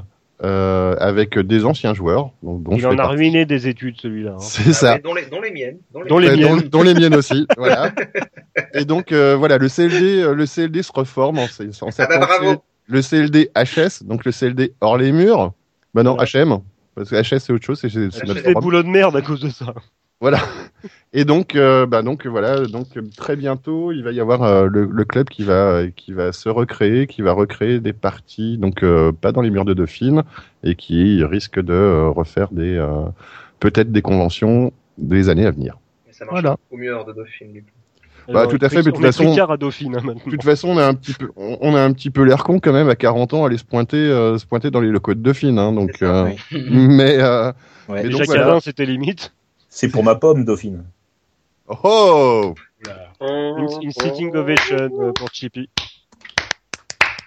Bon, je- Voilà. je, je termine juste en disant qu'il y a donc toute une série de nouveaux jeux de, rôle qui sont, qui sont parus, en particulier Yggdrasil, qui est un jeu de rôle sur les Vikings, ce qui va plaire à, à, à Milt, hein, euh, qui, est téléchargeable, qui est téléchargeable gratuitement. Hein. Donc, euh, je- éventuellement, si jamais je passe sur le site web de Chaos Theory, je mettrai les liens. Euh, Il y a des jeux de rôle sur les super-héros comme Icons, euh, mais de la grande époque. Euh, Il y a euh, tous les trucs de Warhammer 40 000 où tu joues, en- tu joues des, des, des inquisiteurs ou des Space Marine Terminator pour aller nettoyer les, les, les infidèles et, les, et autres hérétiques. Euh, voilà, donc toute une série de... oui, ça marche bien, paraît-il. Voilà, il y a des swings, il y a Dark Heresy, il y a tout ce genre de choses. Et il y a aussi, euh, il y a Hollow Earth Expedition, par exemple. Euh, il y a de- des nouveaux systèmes qui se sont beaucoup simplifiés, parce qu'il faut reconnaître que les systèmes des années 80, les systèmes de jeux de rôle où, euh, où il fallait lancer les dés, ajouter une compétence, Voilà. diminuer du, du bonus défensif de l'adversaire, regarder dans une table, regarder dans une deuxième table pour pouvoir faire les dégâts, qui- etc., etc. C'est ça, c'est parce que euh, là on a décrit euh, très brièvement, euh, vas-y lance-moi des dés pour telle caractéristique. Euh, Il y a des jeux de rôle, on va pas citer Rollmaster, où euh, une séance de combat pouvait durer 4 heures pour une- un combat qui dure 4 minutes. Parce que euh, c'est je tire ma flèche mais il y a du vent et j'ai euh, un j'ai un, un modificateur négatif parce que j'ai couru un petit peu le round d'avant donc et euh, donc voilà tu passais une petite demi-heure à décrire ton à, à- à calculer ton action pour que le mec te fasse un 0 euh, un 0 0 et te fasse ah ben non loupé. Ah, merde. Fallait faire maintenant. Euh. 0-0, c'était pire que ça, tu relançais et tu soustrayais. c'est ça. En fait, il y a Donc- deux écoles qui ont, des écoles qui ont évolué. En fait, on a eu d'une part, euh, d'un côté, la, les jeux où la simulation était plus importante que l'ambiance, et d'autres où ils privilégiaient le déroulé de l'histoire et une certaine fluidité dans la narration. Tout à Et fait. du coup, on a eu, enfin, moi, je suis plutôt de la deuxième école. C'est sans doute dû à mon âge aussi. Mais, euh, mais voilà. on Ah, puis de aussi, moi, c'est dû à, à notre âge et peut-être aussi dû au fait qu'on a, on a enchaîné un certain nombre de parties avec des systèmes qui étaient lourds où, euh, où euh, la partie se résumait à lancer des dés et où nous, on, ça fait un moment qu'on qu'on qu'on qu'on joue des, des personnages et qu'on avait envie de passer plus de temps à, euh, à Jouer vra- à jouer vraiment notre personnage, qu'on essayait de faire un petit peu justement, comme je disais, pas, euh, pas comme au début, euh, bourrin ou euh, euh, manichéen, donc on essayait de jouer un petit peu dans la finesse et euh, donc moi je- j'en parlerai un petit peu plus tard d'un des jeux de rôle que j'aime beaucoup qui s'appelle Ambre, euh, où justement il y a quasi pas de système. Et, euh, et voilà, je pense qu'effectivement c'est aussi l'habitude du jeu de rôle te donne envie d'avoir un système qui est relativement simple, relativement léger, et puis de passer du, du temps à vraiment jouer ton perso. quoi. C'est l'avantage d'ailleurs des MMO puisque le système est déjà euh, intégré, t'as plus qu'à jouer si tu veux faire du RP dessus. Après, faut trouver Voilà. les gens qui veulent faire du RP. C'est ça. Et puis- bon, bah, et puis après, trouver le après, moyen. c'est limité quand même. Mais euh, Trouver le moyen de faire du RP en tapant à la main et en ayant quatre émoticônes. voilà, c'est Bon. ça. Bon, ça vous va comme description? Donc tu vois, Bah, ça rend pas fou, Milt. Enfin, bah, ça rend c'est- presque pas fou, Milt. Je pourrais te raconter J'ai- des histoires plus compliquées que ça, mais... c'est- Non, non, non, non, non, on va s'arrêter là. Non, c'est. Alcoolique, oui, j'ai- mais fou, non. J'ai une question. Est-ce qu'ils ont fait, est-ce qu'ils ont fait un jeu de rôle euh, To the Moon ou Castlevania euh, Alors, ils ont euh, fait des jeux, de, ils ont fait des jeux de rôle euh, où tu joues du, du, du JRPG, hein, où tu joues des, des trucs style Fi- Final Fantasy. D'accord. Sailor Moon, Ils ont- j'ai vu le jeu de rôle Sailor Moon, moi. Ils ont fait, ils ont fait un jeu de le rôle où tu joues des, des, des petites, des petites écolières au collège. hein. Oui. Comment Euh, ça s'appelle ce jeu existe aussi, je sais pas, je ne veux pas le savoir. RPG. Lycéenne RPG. Purée, Voilà. Ils, ont fait des Il jeux de a rôle que des gros barbus qui y jouent. De toute façon, pour les jeux de rôle, euh, à un moment, quand on a été joueur, on a tous plus ou moins créé euh, son petit jeu de rôle. On avait tous, bon, toute série, tout, euh, tout univers qu'on voyait en film ou en série ou en dessin Ouais. animé ou dans des comics ou dans des romans. On avait envie de créer un jeu de rôle qui tournait autour. Donc, je pense que des jeux de rôle, après pas qui sont sortis forcément euh, dans des, euh, chez des gros éditeurs, euh, je, je pense qu'il existe un jeu de rôle pour quasi euh, n'importe quel n'importe quel univers quoi. C'est tu regardes Twin Peaks, l'univers te plaît bien, tu vas créer un jeu de rôle où tu vas Mhm. dire ou tu vas même prendre un système qui existe. Donc on va prendre les euh, les poncifs du style Cthulhu parce que euh, c'est euh, c'est assez euh, couteau suisse. Tu peux l'utiliser dans dans plein de mondes, dans plein d'univers. Voilà. Et euh, donc où tu euh, où tu vas te dire bah voilà je décris un, je décris l'univers voilà. le un, un maître va va créer son petit univers va créer son jeu de rôle et je pense qu'on a tous les tous les rôlistes autour de la table ont déjà fait une partie de euh, une ou plusieurs parties de d'un jeu euh, d'un jeu JDR maison. déri- ouais d'un JDR maison Mm. avec un système existant mais euh, partie de l'idée de euh, bah, d'une série ou d'autre chose je crois que je connais même un mec qui a fait un truc sur les pirates il y a pas longtemps bref on en reparlera peut-être on en reparlera peut-être J'ai un pote qui avait créé 30% RPG. Quelle que soit ton action, t'as 30% de chance de réussir.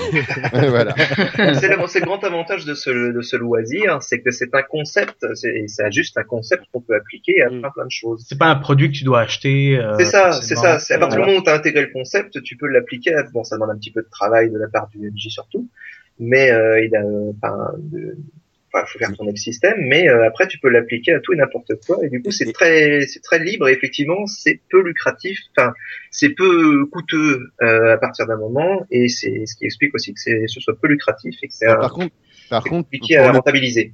pour le coup, à l'époque, euh, à l'époque des, euh, à, l'âge d'or des, euh, des jeux de rôle, c'était très lucratif et c'était très coûteux pour les, euh, pour les joueurs. Hein, Ah, C'est coûteux à partir du moment où tu achètes les jeux, oui.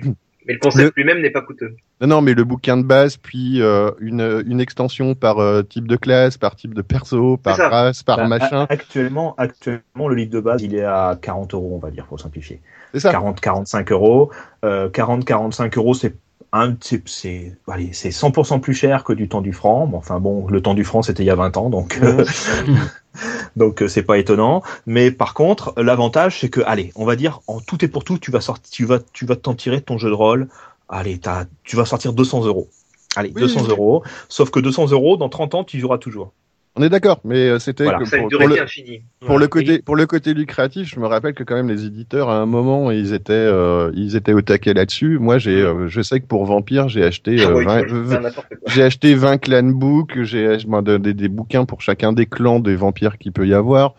Euh, il sortait il sortait à la limite même euh, une extension par ville. Oui, Tu mais c'est intéressant cela dit. Hein. Non, mais J'ai- je- je dis pas que je- euh, Mais euh, je dis pas que c'était inintéressant, c'était très très bien. Puis on était passionnés. Puis euh, voilà, on, Mm. en plus on a, ça nous permettait d'avoir un choix de dire j'ai plutôt envie de jouer en France ou plutôt euh, Ouais. à tel endroit des États-Unis ou en Angleterre. Ils décrivaient bien le truc. Attention, Mais- ils ont tiré sur la corde, hein. ils ont fait de la grosse merde parfois. Voilà, c'est ça. Les trucs de la main noire et tout, c'était n'importe quoi. En Ah, bon pirate, drôle, mais- en, en bon pirate, on faisait tourner la photocopieuse et au bout d'un moment, on avait arrivé des éditions où les mecs faisaient des, euh, des illustrations, enfin des, des fonds de page dégueulasses pour pas euh, qu'on puisse avoir de texte lisible à la photocopieuse. Oui, c'est Bah, vrai. faut voir aussi qu'en général, ce sont des objets qui sont plutôt beaux. C'est des bouquins qui sont, enfin à l'époque, c'était des bouquins qui étaient Mm. reliés en dur, Oui. avec des belles illustrations de couverture. Euh, l'intérieur, est beaucoup riche en illustrations aussi. Je me tout le souviens, travail derrière. hexagonal. je me, Bah, je me sauf sou- les- je me Sauf les bouquins la- d'hexagonal. Les bouquins d'hexagonal, tu les ouvrais une première fois, t'entendais crac et t'achetais Ah. les, t'achetais les. Non, non, t'achetais. En fait, on achetait autant de, autant de, de pochettes transparentes que de feuilles. hein. Comme ça, on pouvait rebrocher notre truc dans un classeur. Tu le mettais dans un classeur, comme ça, tu t'es tranquille. Vas-y, Yuki. Ouais, je me souviens de l'édition. Alors c'est la que j'avais plutôt plus joué à Vampires the Masquerade, mais la version loup-garou qui s'appelait euh, Werewolf. voilà, Ouais. voilà, où euh, il y avait une Apocalypse. une, tra- une- apocalypse tout à fait, c'était ça, une trace de griffe en fait qui trouait la, la, la couverture en La carton, couverture. et ça rendait euh, ça rendait un effet magnifique. Quoi. Ouais, c'est super. Ça s'appelle les découpes à la forme, monsieur. Voilà, on voit le spécialiste. Bon, c'est bon, on peut reprendre là maintenant? C'est Ouais, bon. ouais, ouais.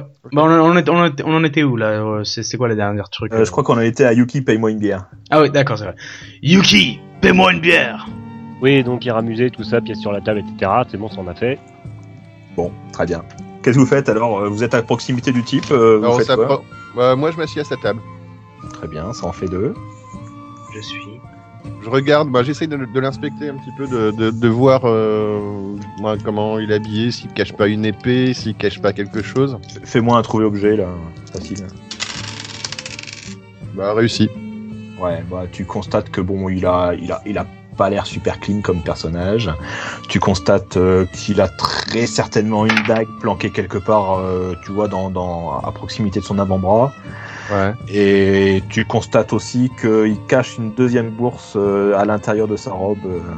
Je vois ses yeux, Mm. son, son visage, il, il, il a l'air, il a l'air comment euh, Ah. jo- Jovial, plutôt sympa. bah, il- il- Euh, Est-ce que j'attends à me faire stabber euh, quand je quand je vais sortir, quand j'aurai parlé avec lui? alors, assez curieusement, il a l'air du type qui, qui qui comprend pas pourquoi il est là, quoi. Le, du style, euh, je, je veux je veux pas être là, mais je suis là quand même.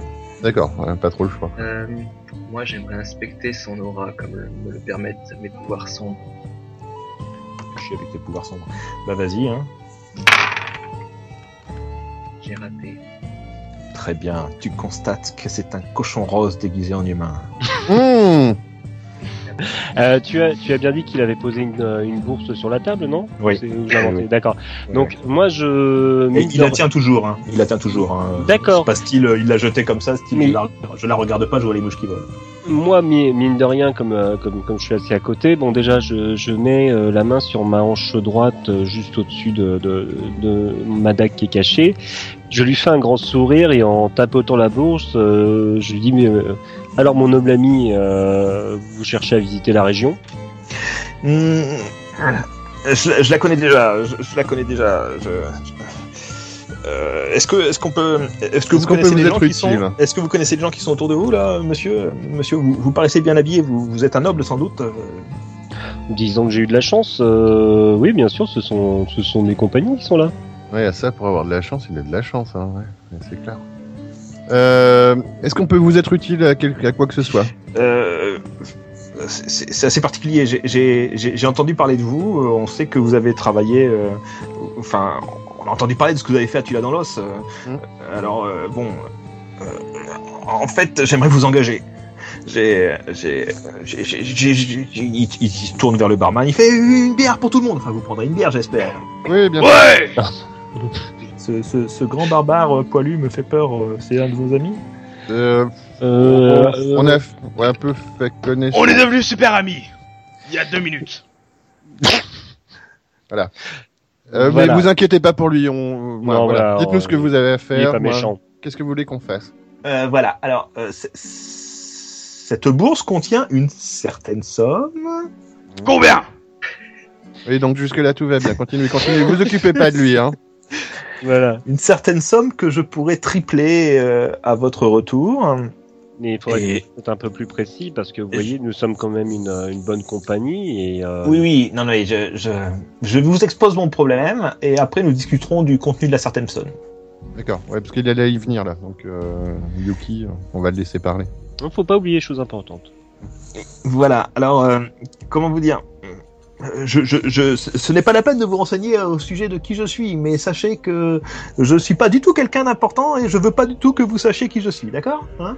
D'accord, c'est ça. Donc c'est quelqu'un d'important qui est planqué. Ok. Euh, Je fais un petit clin d'œil euh, à Jelini là. Je, je le regarde, et je, je- bon, avec euh, un air de compli- un air complice pour savoir si lui il a pas moyen de fouiller un petit peu, de voir un peu plus précisément euh, si le mec ment ou il ment pas quoi. Je vais tenter un jet de contre baratin. C'est une balle qu'on rigole. Les zéros, ce sont des échecs si ma mémoire est bonne. Ouais, ouais. On est bien Tintin. Pas ta soirée, ça. hein. Donc, alors, depuis tout à l'heure, tu entends le bruit du cochon. Et, et, et, et petit à petit rentre dans ta tête le fait que, mais qui est donc ce cochon déguisé en humain qui tient une bourse devant moi Eh ben on est bien barré hein. et, et, et surtout, tu te commences à te poser la question de savoir pourquoi est-ce que euh, euh, Chaos, là, qui visiblement s'est rendu compte que c'était un cochon aussi, te fait des clins d'œil depuis tout à l'heure. Enlève ta main de ma cuisse. Je regarde Chaos C'est pas ma main. Bon, euh, donc voilà. Donc euh, figurez-vous que j'avais, j'ai- enfin j'avais une très belle femme qui euh, qui est allée voir son beau-frère et qui en chemin a croisé un nécromancien et enfin j'aimerais que vous, vous fassiez la peau du nécromancien et que vous rameniez ma très belle femme. Un nécromancien, c'est pas facile à avoir comme ça et il va falloir nous motiver. Très Euh, bien. juste- Un nécromancien de quel cercle? Euh, euh, bah écoutez, je suis pas très balèze, mais suffisamment pour tuer ma très belle femme et en faire un zombie. Mais ce serait bien que vous me la rameniez. La plus Camarade. possible. Une très belle femme Faut la sauver Une Oh, dans les terres euh, du Nord, ne pas sauver une demoiselle Oui, deux- deux bières pour lui. c'est bien. Des, des bières pour mon camarade, s'il vous plaît. D'accord. Et donc il, euh, il se trouve où euh, Donc là, vous voyez le barman qui apporte une quinzaine de bières supplémentaires, tu sais. Bière il a- bien trouvé des bons clients. J'ai Et trouvé des bons clients. Laissez dire, Yeah vous éviterez des déplacements ultérieurs. Ah oui, non, non, mais c'est la première livraison, euh, monsieur le, le, le dark personnage caché dans un coin. Bon, bien. Euh, donc notre mission, c'est c'est de, de ramener, de le ramener le nécromant ou Non, ce euh, qu'on en vous, veut. vous, vous, vous en, vous en ferez ce que vous voudrez du moment qu'il revient en plusieurs parties, qu'il est- qu'il finit en plusieurs parties. Ah, Ok. euh, une dernière chose, il, il est possible qu'il soit pas tout à fait vivant non plus. Oui, bah, bon, nécromant en même temps. Hein. C'est le genre de choses. Euh, D'accord, très bien. Euh... Bon, après, Yuki, c'est toi qui gères un petit peu la trésorerie. Euh, vous parliez de tripler la somme. Ça se passe comment? Eh bien, euh, il y a ici 10 000 pièces d'or. Ah ouais, je faire un grand sourire, l'air de, rien, quand même, d'un coup. Et, Moi, je, je, je prends un air moyennement intéressé. Hein. Je... et, et à votre retour, je triplerai la somme. Très Ouais, bien. Pas mal. Euh, Bien bon. évidemment, si vous n'avez pas tué le nécromancien, vous n'aurez rien. Si vous ramenez ma femme qui est pas en vie, mais morte, mais vivante un petit peu quand même, euh, vous n'aurez rien non plus, parce que, enfin voilà quoi. C'est, j'y tiens quand même à ma femme, même si elle est morte. Euh, ouais, d'accord, donc faut qu'on vous la ramène dans quelque état que ce soit. Entier. Euh, oui. Enfin, morte, mais vivante. Enfin, je me comprends, quoi. Bon, euh, bon, je me comprends. Si-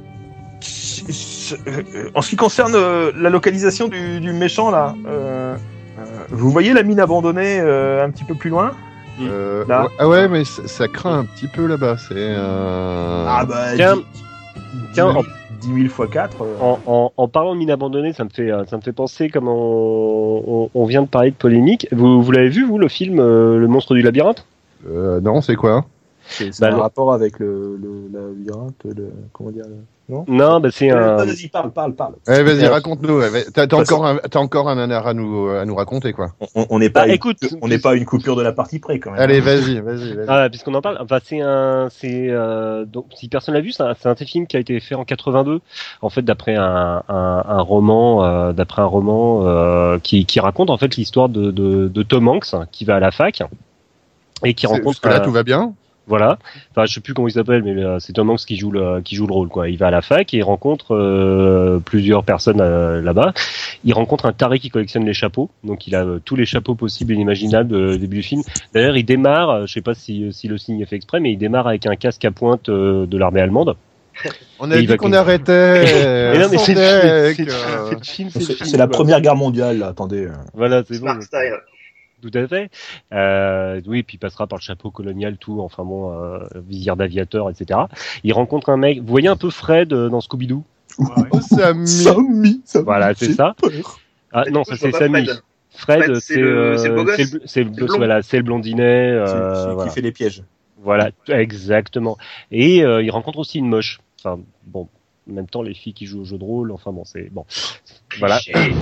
Pas d'a priori. Il y en a pas, donc. Il y en a de plus en plus, il y en a de plus en plus. Il y a Et donc, 20% de filles à peu près en ce moment. Bref, oui, et alors et, elle, et elle dépasse pas tout le quintal. Donc et donc le, le, le trio donc lui propose de jouer à un jeu qui s'appelle euh, le monstre du labyrinthe. Mais bon, Tom Hanks, il est réticent parce que c'est un jeu en fait qui lui a déjà causé des problèmes dans son ancienne fac. euh, euh, et ça lui a fait louper un peu euh, son début d'études et donc il veut pas rechuter. Mais bon, euh, oui. Il était au CLD aussi, donc. C'est pas ce que ça marche. voilà, on me semble que quoi, c'est pas une fiction. Hein. Mais bon, donc euh, c'est euh, c'est nouveaux camarades, c'est les Gilles Tentateurs. Et donc ils arrivent à le corrompre. Et donc là, à ce moment-là, on voit euh, des, des, des jeunes qui s'enferment dans des pièces sombres, euh, éclairées par des par des bougies, et euh, ils jouent euh, donc à un, à un jeu un jeu euh, un jeu de rôle euh, sur un fond de musique orientale. Alors, Ce qui est euh, la preuve le- que c'est pas réaliste, parce que chacun sait que c'est Conan le barbare qu'il faut mettre quand on joue au jeu de rôle. Tout à fait. Et, et donc, et bah alors, là, ce qui est marrant, c'est la vision du jeu de rôle. C'est-à-dire que euh, il joue un jeu de rôle où c'est euh, moitié, euh, c'est du, c'est une sorte de dungeon crawler, c'est moitié jeu de rôle, moitié jeu de plateau. euh, Il y a un maître de jeu, mais enfin bon, c'est plus, c'est plus de l'exploration de, de l'exploration de donjons qu'autre chose. Euh, ouais, un truc, un, truc dans le genre. Et euh, on a plus- plusieurs parties de jeu comme ça, toujours dans le noir. Alors, dans les, dans les, entre les parties, euh, ça vient à la fac, il se passe pas grand chose. On apprend juste que le fou au chapeau est suicidaire et que en gros, euh, Tom Hanks, il essaye de fourrer la moche, quoi. Ce qui est euh, classique d'ailleurs dans le milieu du jeu de rôle. Euh, le, Ah bah attendez, il y a une fille, c'est déjà, ça déjà ça voilà, Ça a fait ça. Il a pris l'occasion comme il pouvait. Hein. Surtout dans les années 80. hein. Ouais, non mais de toute façon, la, la- déjà, nana, elle est trop vieille pour son rôle, mais bon, c'est autre chose. Donc, alors après avoir fait nazi raciste, nous voici. Euh, Ouais, ouais. machiste. Amis féministes, On voit bonjour. Non, mais c'est bon, toi qui t'as foutu du monde à dos, tant que ce soit tout le monde, on sera plus fédérateur.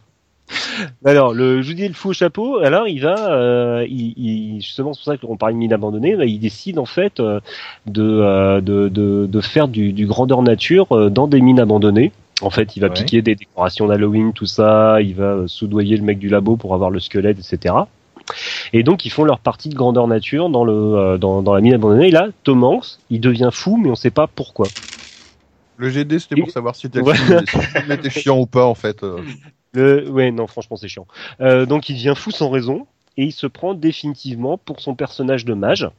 Il commence à, à entendre euh, une voix euh, qui l'appelle, euh, qui l'appelle dans la nuit, qui lui dit qu'il doit devenir chaste, qu'il doit être sur sur sur sur la voie, enfin une sorte de, de saint, voilà. Donc, Donc, il c'est un faut plus Jedi. la moche. Donc exactement, donc il fourre plus la moche, donc du coup la moche elle, elle saute sur Fred de Scooby-Doo, hein, tant qu'à faire. Il commence à devenir distant avec ses amis et il disparaît de la fac. Euh, comme il y avait une, question de mine abandonnée, donc la police fouille la mine. Euh, la police, euh, au bout de, euh, au bout de, de- d'un jour, elle fait bon, bah c'est bon, il est mort, on ferme l'affaire. Normal. C'est un rôliste, faut pas déconner. C'est une police américaine en plus, elle est expéditive. Hein, c'est... Voilà, c'est juste- non, là, on l'a trouvé, non, bon bah il est mort. Donc euh, les, euh, le club des trois donc se met à le rechercher et euh, en fait pendant ce temps on s'aperçoit que Tom Hanks il est à New York. Alors il voit des loupards et en fait les loupards il les voit comme des dragons. Donc euh, Et... un seul. C'est Euh, oui, Trainspotting avant l'heure, en fait. bah, en fait oui parce que du coup le grand voyer c'est c'est euh, pratiquement le seul effet spécial du film, euh, une sorte de, de dragon bipède euh, voilà qui euh, qui est en fait un, un loupard. Donc et ils arrivent à le à le en fait parce qu'il a laissé des plans, il a laissé des indices et à un moment euh, j'adore ce que j'ai regardé la version française et euh, il parle de deux tours euh, dans dans ses plans, il fait ah deux tours oui, c'est c'est une référence à Tolkien. Hein Ouais. c'est du Tolkien. Donc voilà, et donc en fait il est monté euh, au sommet du World Trade Center, World Trade Center euh, qui était encore debout à l'époque, et il Tempère. sans terre. Et donc il euh, il Comme le Jean, rattrape- Jean Santerre. Jean Santerre, tout à fait, merci. Et donc il le rattrape juste avant qu'il se jette dans le vide. Et euh, en fait, euh, Tom Hanks finit sa vie chez sa mère en pensant qu'il est toujours le mage. Euh, mais à la base, c'est C'est, un... c'est réaliste comme histoire, non? C'est- Tout à fait. Il y a encore beaucoup de rôlistes qui vivent chez leur mère. hein. Est-ce qu'il chie dans des boîtes- est-ce qu'il chie dans des boîtes aux lettres à un moment dans le, dans le film? Non, mais je, ouais, non, malheureusement, c'est pour ça on perd un peu réalisme. Euh. Alors c'est c'est un c'est un roman en fait de qui s'inspire de l'hi- de l'histoire vraie de, de James Egbert qui est comment? Oui tout à fait qui est un étudiant dépressif euh, et il a euh, disparu de, de, de sa fac en 79 et d'après les médias de l'époque alors qu'il était dépressif il prenait des cachetons il s'est drogué enfin bon il a plein de trucs mais pour les médias américains euh, c'était à cause de Donjons et Dragons Voilà, Mhm. donc c'est ce qu'on disait juste un petit peu avant, euh, effectivement, avec euh, la presse, toujours ses bonnes idées, quoi. En fait, ça a 10 ans d'avance, quoi, les États-Unis par rapport à. Mais c'est c'est exactement ça, c'est-à-dire que euh, le alors c'est c'est assez rigolo parce que l'auteur euh, plus tard a déclaré que euh, l'auteur du roman qui s'était dépê- dépêché en fait de relater euh, l'enquête avant qu'un autre écrivain le fasse parce que c'est-à-dire qu'elle avait senti le machin monter et donc elle a vite sorti un bouquin polémique euh, avant que quelqu'un d'autre le fasse. C'est bien, c'est, c'est, c'est, c'est preuve de, honnête, preuve de maturité. de- ça. Et on, a- on attend donc le, pro- le prochain film sur le tueur de à cause de Call of Duty. Euh, Oh non, le, bah, la, tu- la, la tueuse au selfie à mon avis, hein, ça va arriver. Donc euh, Alors c'est c'est rigolo, parce que juste avant, euh, juste avant d'avoir du film, j'avais vu le documentaire Grasse, euh, G R A S S, euh, qui était Encore, encore, on avait dit plus de nazis, franchement. qui était un documentaire en fait sur les films de prévention euh, contre la marijuana aux États-Unis. Et euh, film assez intéressant euh, euh, et un documentaire assez intéressant là-dessus. Et ce qui est rigolo, c'est que quand on regarde ce, ce film, là, le monstre du labyrinthe, ça s'appelle le monstre du labyrinthe pour les problèmes de droit, hein, parce que c'était, euh, pouvait pas parler de Donjon Dragon.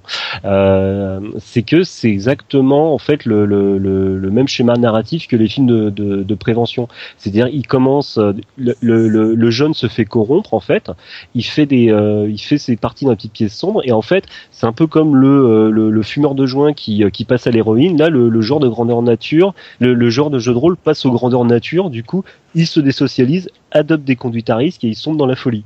On aurait dû commencer par ça, là tu viens de résumer tout, tout le podcast en fait. Voilà. Donc bon, non, c'est bon. Alors c'est c'est plan plan. Hein. C'est du téléfilm américain de 82 qui est euh, qui est destiné à, à mes mères euh, qui aiment se faire peur avec ces, ces jeunes qui font des qui font des trucs n'importe comment. Donc euh, c'est une curiosité quoi. C'est c'est vraiment le concentré d'image que les médias US voulaient donner au, au jeu de rôle dans les années 80, mais vraiment voilà dix ans avant la France quoi. C'est une petite friandise quoi. C'est vous connaissez des rôlistes moqueurs qui ont du temps à perdre, c'est euh, c'est un truc pour eux. Ok. Oui. bon, Mais on ira, on ira ne pas le voir, comme d'hab. Ouais voilà. On ira ne pas le télécharger sur euh, The Pirate Bay. Non mais en fait ça m'a donné un petit peu envie, j'ai envie de voir un petit peu comment c'est euh, comment c'est porté si euh, j'ai euh, ça peut ça peut être assez rigolo. Bah, surtout avec Tom Hanks, ça doit être assez, euh, assez drôle de le voir dans cette espèce Ouais, de rôle. ouais, qui fait qui qui qui qui joue en première base tout ça. Il faudrait quand même que je regarde un jour l'émission euh, dont on parlait tout à l'heure, euh, le fameux ballet masque de Miriam. Tu l'as pas vu? Ah là là. J'ai jamais Ah vu. là mais là, J'étais petit à l'époque, hein, moi. C'est vrai, t'es ouais, t'es t'es t'es un petit genou aussi toi. Mm. Euh, non, un grand moment, un grand moment. Et, euh, moi, moi, pour le coup, c'était vraiment pile poil dans la, pendant la période où genre j'avais euh, j'avais 16 ans, 17 ans et euh, Là, et puis être on est ouais, on était on était content d'être rôliste et puis là on te fait blah. Ah bah non, ça va. Euh, Bah de toute façon, mais- euh, quelques années plus tard, il y avait le, euh, le, le documentaire qui était passé sur France 2, euh, Otaku, où euh, t'étais content de t'intéresser euh, aux, aux, aux bandes dessinées japonaises avant l'heure, tout ça, puis on te balançait que t'étais un Voilà. gros dépravé sexuel. Donc moi, je, je suis content, je suis tombé dans toutes les mauvaises périodes de tous Ah oui, trucs. non, mais voilà, c'est C'est-à-dire que moi, j'ai fait du jeu de rôle. Allez, hop, on a, on, on, on enlevait, on enlevait des tombes dans les cimetières. Otaku, j'étais un obsédé sexuel. Euh, jeux vidéo euh, sur la continuité. Maintenant, on tue des gens, c'est magnifique. C'est, euh... ouais, je D'ailleurs, vous, tombé. êtes, d'ailleurs, vous êtes tous armés pour samedi prochain, parce que... euh, Tout à fait. Euh, Je tiens à préciser quand même que chez les rôlistes, il y a quand même deux trois types célèbres. Il y a. Vin Diesel qui a fait Oui. du jeu de rôle. Ah oui, c'est vrai, Oui. oui. Voilà. Alors l'histoire ne dit pas s'il jouait des elfes efféminés ou s'il jouait des gros bras. Une bière Une bière. Il y a Lionel Jospin qui a fait du jeu de rôle. Ça, par contre, tu m'en Ah, merde. Ouais, mais Et ça, c'est- ça, c'est mais, pas le- mais il, s'est- il, il a pris une décision, il s'est retiré du monde du jeu de rôle. C'est ça. à l'issue d'une défaite. voilà. Voilà. Il maîtrisait et puis il a dit, et Et fait chier. Il en a tiré les conséquences et il a quitté définitivement le jeu de rôle. Voilà, donc il y a quand même des gens célèbres hein, qui ont fait du jeu de rôle. hein. Bah, euh, récemment, on a un rôliste relativement célèbre qui. euh, Ah, mais non, voilà. Ouais, je Robin sais Williams. pas. J'allais dire Robin Williams, mais non, lui, il jouait au MMO, mais je suis pas sûr Ouais. qu'il ait fait du jeu de rôle. Quoi Ah oui, mais du coup, pas. Robin Williams, voilà, il s'est flingué. Ouais, non, lui, pas euh, c'est pas, c'est pas le meilleur exemple. C'est euh. pas un bon exemple. Williams, le jeu de rôle. Et Je suis puis, pas a priori, sûr on, soit très bon là ce soir. en fait. on, on a En aucune termes de promotion, non. On a, on a aucune certitude qu'il fasse du jeu de rôle. On sait, on sait qu'il a appelé sa fille Zelda, on sait qu'il jouait à WoW, donc on sait Ah, plutôt un c'est- genre voilà. de jeu vidéo. Que- C'est un fan de jeux vidéo, oui, ça c'est. Voilà, c'est c'est les jeux vidéo qui Ah, rendent Tu noteras qu'il joue à des RPG. Ouais, ouais, Ouais, ouais. c'est vrai. C'est- c'est- Alors, c'est pareil, les hein. jeux- C'est les jeux C'est des vidéo jeux qui d'avant. Zelda, C'est pas le jeu de rôle. Zelda, jeu d'aventure plutôt que RPG, mais bon. On en Mais, reparlera dans une émission. Mhm. J'ai euh, j'ai une question par contre euh, qui est Ouais. peut-être un peu anodine, mais euh, parce que là tout à l'heure on parle beaucoup de Donjons et Dragons, mais euh, de la manière dont vous en parlez, c'est pas vraiment le, le le seul jeu de, de jeu de rôle euh, qui qui a. Donc je me demandais c'est quoi un peu vos préférés? Parce qu'avec tous les différents systèmes qu'il y a, doit y avoir comme une espèce de panoplie de jeux auxquels vous avez joué puis euh, que vous préférez par rapport à une galaxie. Donc effectivement, comme on, le disait, euh, ben voilà, le, jeu de rôle, ça se limite pas à des dés. C'est, euh, c'est, euh, ça peut être dans n'importe quel univers. Ça peut être du Star Wars, du James Bond, n'importe quoi. Moi, j'ai un jeu de rôle qui me tient plus à cœur que les autres. C'est Ambre. Donc Ambre, c'est tiré du cycle des Princes d'Ambre de Roger Zelazny. Alors, il a une petite spécificité, ce jeu-là, c'est que déjà, il se joue sans dés. C'est pour ça que tu disais que ça se limitait pas à DD. Voilà. Oh putain. Double jeu de mots. Donc, on- pour ceux qui on- n'ont pas compris, ADD, Advanced Dungeon and Dragon, Donjons et Dragons, et ADD, ADD. euh. Tu sais qu'une blague qu'on explique, c'est Voilà. mauvais, quoi. C'est Non mais, je- non, non, franchement, que- non non, je voulais que tout le monde en profite pleinement en Tout- fait. Oui, oui, c'est ça. Au cas où les gens n'aient pas compris, effectivement. Voilà, parce que c'est c'est un peu pointu, mais j'aime quand tu es pointu. Donc, alors, qu'est-ce que j'ai bien aimé dans Ambre C'est que, alors, euh, à la différence de beaucoup de jeux de rôle, quand on commence habituellement une partie de jeu de rôle, euh, que ce soit des dés vampires ou n'importe quoi, on est souvent un grouillot. On commence au bas de l'échelle, on est le petit aventurier et souvent on galère, donc c'est bien, ça fait parcours initiatique. Euh, on découvre un petit peu le monde, mais euh, habituellement on se fait taper beaucoup sur la tête avant de, de pouvoir euh, faire quoi que ce soit, voire avant d'avoir n'importe quelle ambition. Ambre, c'est euh, alors c'est un jeu qui se passe donc comme je le disais dans les dans le cycle des bouquins de Zelazny où on est on est un descendant d'un des princes d'Ambre. Donc euh, Ambre, comment ça se passe? Ambre, il faut penser que c'est une royauté avec 12 princes. Le papa, le roi est mort ou est disparu et tous les euh, les princes vont euh, vont se taper, vont euh, faire des comment? Manigancé surtout. vont manigancer effectivement, vont faire des complots dans tous les sens pour essayer d'avoir cette fameuse couronne. Alors, spécificité d'Ambre, Ambre, c'est le seul endroit, donc ça se passe, c'est- c'est moyenâgeux, c'est médiéval fantastique. Ambre est la seule réalité qui puisse exister.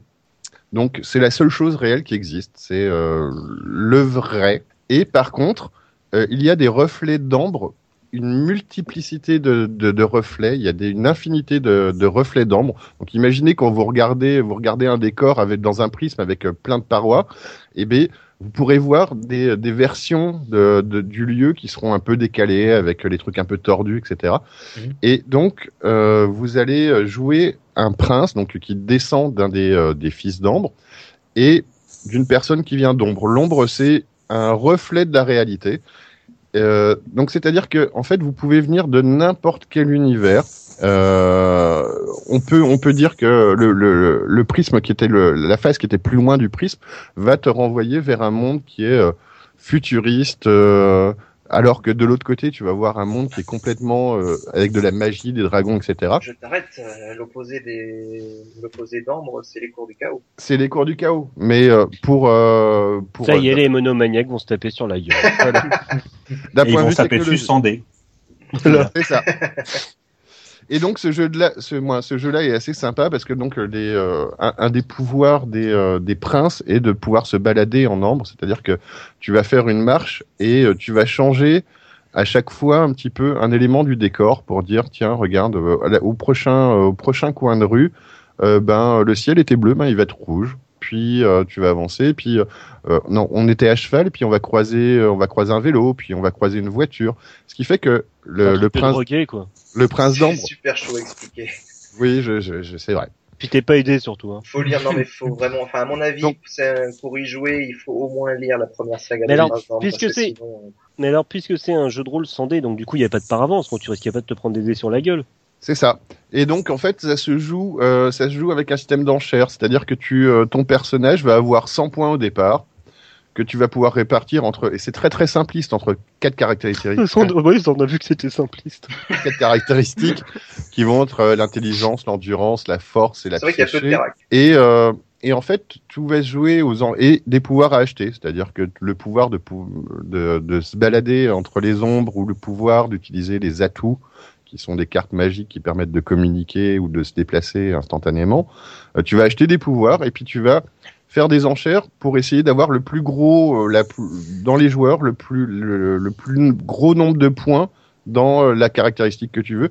Ce qui fait que sensiblement, à chaque fois que tu vas devoir te friter contre quelqu'un, c'est le mec qui aura le, plus qui risque de gagner. Et après, c'est l'interprétation du maître de jeu de se dire, ben, s'il l'a plus, moins, s'il a bien joué, s'il a bien amené, eh ben, on fera les modificateurs qui sont habituellement faits par les dés. Euh, c'est le maître qui va un petit peu choisir et dire, euh, ah ouais, donc ce mec-là, il a plus en psyché, donc il va pouvoir lui cramer le cerveau. T'as une notion de karma, t'as une notion de plein de choses, mais c'est beaucoup en comparaison. Et en fait, le fait de ne pas avoir de dés t'implique beaucoup plus à bien présenter ce que tu veux faire parce que euh, faut faut amadouer le maître de jeu. Faut bien lui amener l'action, qu'il comprenne bien, qu'il voit que t'es le plus fort ou que t'es pas le plus fort, que tu joues avec la chance ou la malchance, avec ton bon karma ou ton mauvais karma, parce qu'il y a une notion de karma. Est-ce que c'est mon esprit qui a déformé les choses ou je me souviens que c'était un peu particulier dans la mesure où il y avait des, des histoires d'humiliation par viol? Ou est-ce que c'est dans mon esprit torturé? C'est Dans ton esprit torturé, je pense. D'accord, ok, donc j'ai- j'ai l'impression que ça me rassure pas en fait. Je ne parlais pas de culte.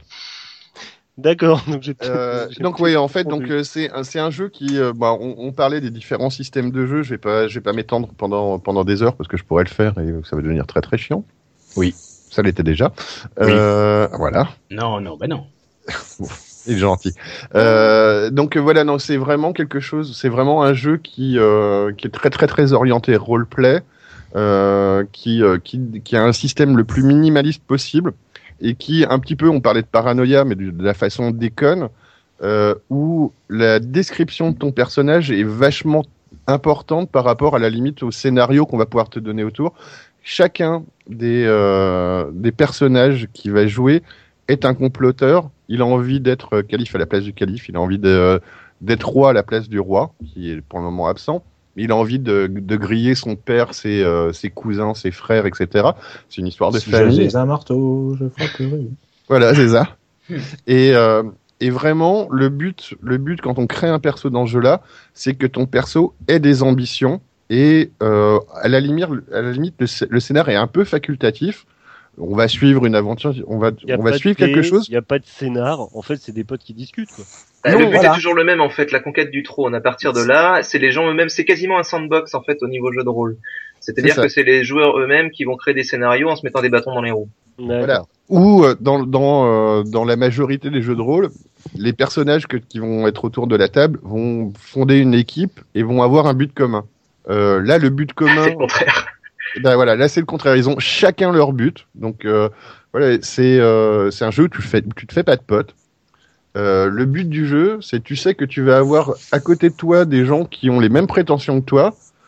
Et ton but final, ben, ce sera de tous les griller, mais tu vas devoir faire avec. Donc c'est beaucoup de diplomatie, c'est beaucoup de politique, c'est beaucoup de, pièges dans tous les sens. Et c'est un des côtés du jeu de rôle que j'aime bien, outre le côté effectivement de suivre une histoire qui est racontée par le maître, euh, qui est euh, la plus magnifique possible quand on a un bon maître.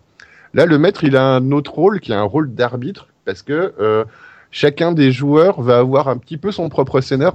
Le rôle du maître, ça va être de, re- de recentrer tout le monde pour que euh, ce soit pas que des apartés pendant la partie, mais euh, bah, d'arbitrer. Et on se rend compte que les joueurs bah, vont, vont se tirer dans les pattes pendant toute la partie. Et c'est assez rigolo, c'est assez rigolo à jouer parce que euh, assez inhabituel et euh, ça te permet de vraiment voir comment les gens réagissent et euh, comment tu ton personnage fait contre joue contre l'adversité de quelqu'un qui n'est pas moi qui n'est pas scripté qui n'est pas un PNJ qui est pas qui pas un truc dans l'histoire mais qui est vraiment un joueur Je vais ajouter un- une petite remarque par rapport au système. Le système sans dés avec juste des quelques caracs en comparaison n'est possible que pour une raison et dans le monde, dans le n'est possible que dans le genre de monde d'ambre parce que les personnages, euh, comme ils viennent des cours d'ambre, ils ont ils sont aussi plus réels que tous les toutes les créatures qui peuvent exister dans les reflets. Ça veut dire qu'en gros, ce sont des gros billes finis. voilà Et ils ne peuvent avoir d'opposition qu'avec leur père, leur père PAIR, c'est-à-dire leur, euh, leurs égaux, ceux qui sont aussi issus d'ambre. Tous les autres sont en dessous d'eux. Donc, il y a moins, beaucoup moins besoin d'un système de simulation précis, puisque euh, les oppositions se font que entre une, euh, allez, une, euh, quelques dizaines de personnes, on va dire. Et donc voilà, justement, je, re- je rebondis là-dessus sur le fait que, que, comme je le disais au début, quand tu euh, quand tu joues un personnage dans beaucoup de jeux de rôle, à part euh, un maître de jeu qui est super sympa et qui te fait euh, créer justement le fameux gros bill au départ, tes personnages ont un petit peu les moyens de leurs ambitions. C'est ils- ils- voilà, ton per- ton personnage est forcément relativement puissant et euh, suivant les idées que tu vas développer euh, l'imagination que tu auras, tu as déjà les moyens de le faire habituellement dans la progression d'un jeu de rôle, il te faut un certain temps pour que ton personnage euh, puisse tenir tête au barman, au, à l'aubergiste, etc. Parce que- l'aubergiste, c'est celui de l'histoire, là, avec son épée. et, Oui, euh, bah, je- ouais, voilà, il te faudra 10 niveaux, il te faudra 10 scénars, de campagne, euh, quelques années de jeu pour pouvoir euh, tenir tête Revenir et péter sa gueule. Voilà. Là, c'est euh, euh, les principaux adversaires que tu peux avoir qui auront le niveau. Ce sont ben, tes, euh, tes parents qui seront des PNJ, mais qui sont, Qui sont largement plus, qui sont largement plus puissants que toi, donc tu vas faire gaffe. Ou ben t'es, t'es, t'es les, les joueurs de la, de la même partie. Même Et ça fait des parties qui sont assez, assez rigolotes, où effectivement, il y a beaucoup d'apartés, mais euh, tu passes euh, des moments où euh, tu te retrouves et puis tu as, fait tout un scénar où tu dis ouais j'ai gagné, je suis content, ou tu as réussi un petit peu la quête qu'on t'avait donnée, et tu te rends compte que le mec à côté qui était, qui était jamais là ou qui était toujours discret, et ben lui là il a réussi à devenir, à prendre une, une place très importante pour devenir roi un jour et tu te dis merde, je me suis fait griller et j'ai juste suivi le scénar et j'ai pas fait avancer mon perso. Et euh, ben donc voilà, c'est ce que j'aime bien dans ce jeu-là, c'est que ça implique beaucoup sur euh, l'évolution de ton personnage plutôt que de suivre, bah, pas bêtement, mais euh, juste un, un, un scénario imposé par le maître. Voilà, donc ça c'était mon jeu que j'aime bien. C'est pour ça que je parlais de sandbox. Et je, je faisais la remarque sur le système parce que euh, quand je parlais de deux écoles tout à l'heure, en fait, euh, les jeux de rôle au départ c'est beaucoup un univers et un système de simulation, mais les deux sont pas forcément en adéquation. Et à partir des années 90, je dirais, euh, les jeux et les systèmes ont commencé à devenir plus cohérents ensemble. Donc on a vraiment eu des systèmes qui sont étudiés pour fonctionner dans un, dans un univers précis, ce qui donne un surcroît d'immersion pour le joueur et aussi souvent une, une plus grande simplicité d'utilisation. Et donc, toi, ton jeu? Alors moi, bah, euh, lors du premier podcast euh, Chaos Theory, je vous avais parlé d'Agon assez longuement. Ça, c'est clairement mon jeu favori, euh, à pas mal de points de vue. Euh, j'ai beaucoup, j'ai beaucoup aimé, c'est beaucoup de jeux multisim, euh, qui est une boîte française qui a, qui a fermé euh, fin des années 90 ou début 2000, je ne sais plus. Euh, bah, suite à ce, ce que racontait Choupi tout à l'heure, au, au péripéties du jeu de rôle et de, de son commerce d'une façon générale. Et puis euh, il y a une, une, gamme de jeux de rôle que j'aime beaucoup, qui est américaine celle-là, de l'éditeur White Wolf, qui s'appelle Le Monde des Ténèbres. Le, monde des... Eh oui. le Monde des Ténèbres, qu'est-ce que c'est?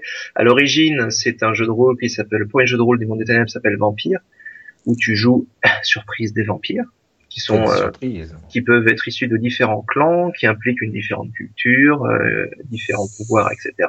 Et, et oui, j'aime beaucoup ce jeu parce que, euh, comme l'expliquait euh, Chaos pour Ambre, on n'est pas là pour se mettre sur la gueule, on est là pour évoluer sur un échelon politique, souvent.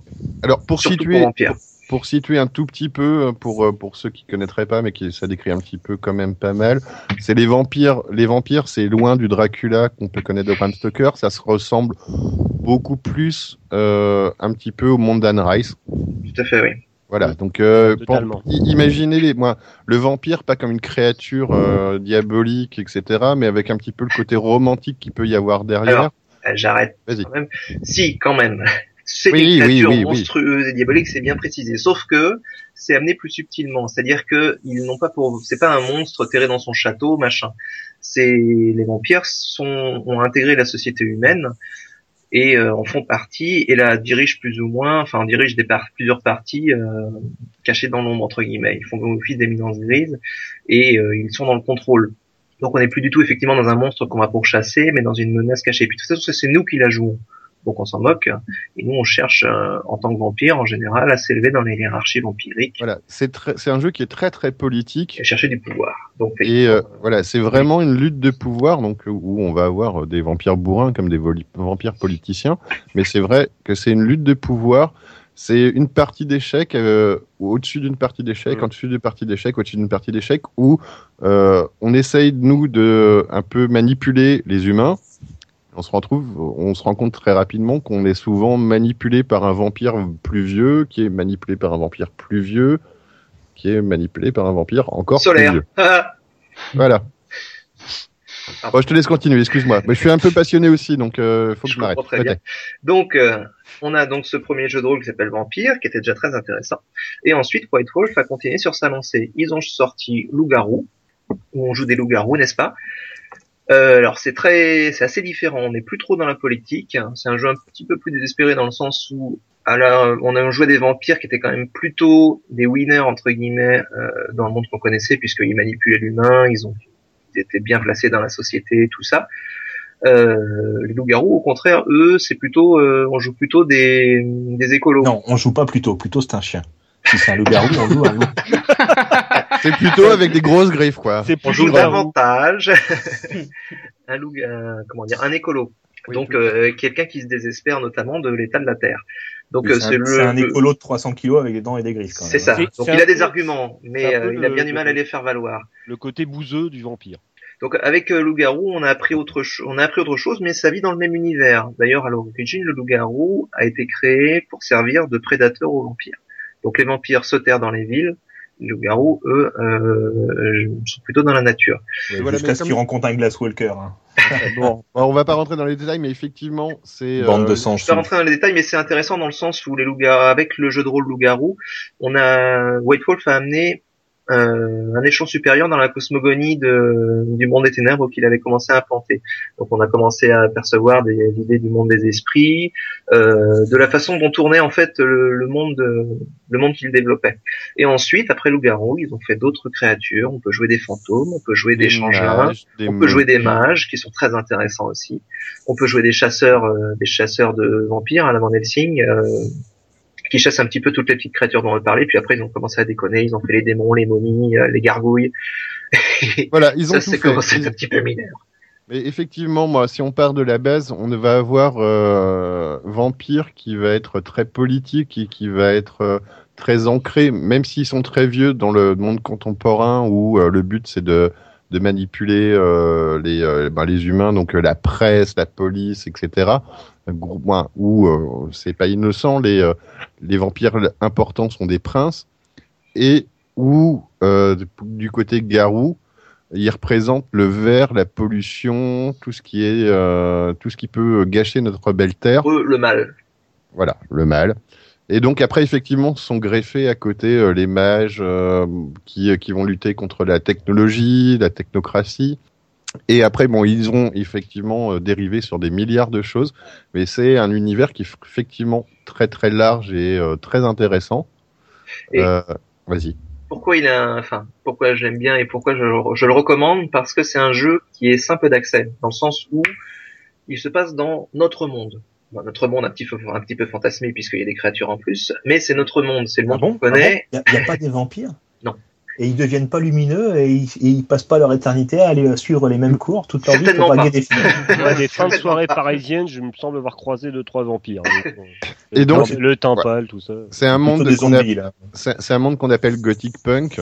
Mm. Oui, c'est un monde un petit peu, un petit peu plus, c'est Voilà. comme, comme le nôtre, mais un petit peu plus sombre, un petit peu avec les, comment dire, les, les inégalités plus marquées, euh, les, un petit peu plus manichéen, on va dire. Mais grosso modo, c'est notre monde. Par conséquent, euh, il est très facile de s'y intégrer et de y faire du jeu de rôle, parce que quand un jeune joueur débarque euh, dans un univers tout neuf, on va dire Donjons et Dragons qu'il s'il ne connaît pas, on va commencer à lui parler de références, on va commencer à lui parler de certaines déesses, on va parler d'Elistrae, on va lui parler de Timora, je sais pas.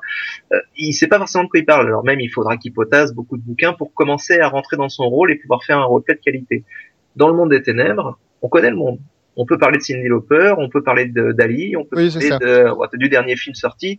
Euh, c'est fait partie de notre monde. Et donc, un- il faut que tu as donné des références qui ont plus de 20 ans quand même. Et c'est un peu, moi, c'est un peu, c'est un peu Gotham City où c'est un petit peu, moi, c'est un petit peu, moi, le, le- le monde de The Crow, c'est, euh, c'est, c'est, au monde des ténèbres sans souci. c'est des, euh, des mondes qui sont euh, technologiquement parlant, idem au nôtre, mais beaucoup plus noirs, beaucoup plus glauques, ou euh, tout, moi, où tout ce qui est un, un peu noir est, euh, est multiplié par euh, Plus 4 noir. ou 5 Mais ce qui est Voilà. blanc est plus blanc aussi.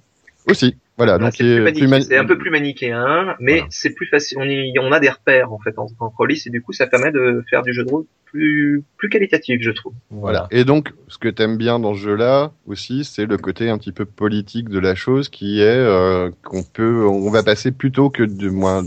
Bon, après, tout est possible. Bah, Et plutôt que de passer du temps à faire de l'aventure, c'est il va y avoir de- des négociations, de la diplomatie, des jeux d'influence, où là, on part un petit peu justement dans la nuance au niveau des personnages. Bah, c'est un autre avantage de jouer dans le monde plus ou moins réel, c'est-à-dire que comme le, comme les auteurs n'ont pas à se fatiguer à décrire le monde, si ce n'est le côté sombre qu'on ne connaît pas, de le côté des créatures euh, inconnues, euh, c'est beaucoup plus, ils peuvent aller plus loin dans la précision de leur, euh, de leur univers.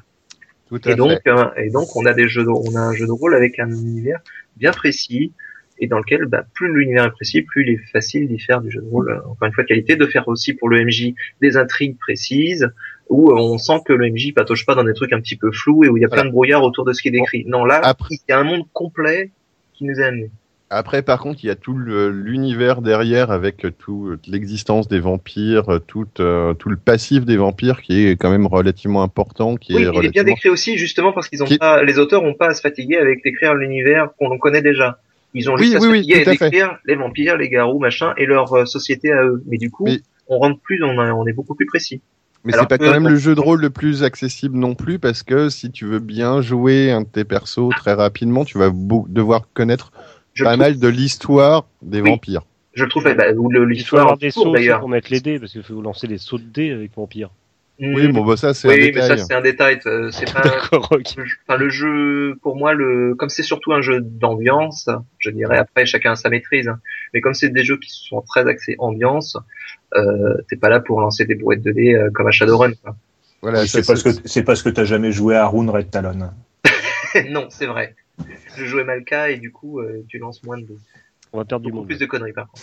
Ouais, donc, euh, bah, bah, donc euh, quelque chose à rajouter, Jay, sur euh, World of Darkness, à part euh, aller lire, euh, aller acheter. En plus, il y a des bouquins, il y a des. Allez euh, jouer. Oui, ils, ont, surtout. ils ont été réédités. Euh, moi, je suis de la vieille école et donc euh, je joue à la Mascarade pour Vampire et aux vieilles versions. Donc, euh, je Pareil, ne saurais jouez, pas dire euh, de quoi il s'agit pour les, les versions Requiem et tout n'achetez pas, n'achetez pas les dernières n'achetez pas les dernières versions de Vampire. restez euh, la deuxième ou troisième édition qui s'appelle The Masquerade et pas The Requiem. Je dirais- je dirais- pareil pour les loups-garous. Les loups-garous dirais pas n'achetez pas parce l'univers. euh, Je dirais pas n'achetez pas parce que j'ai eu des bons retours objectifs. Moi, je suis pas objectif là-dessus parce que je connais trop l'ancien pour passer à autre chose.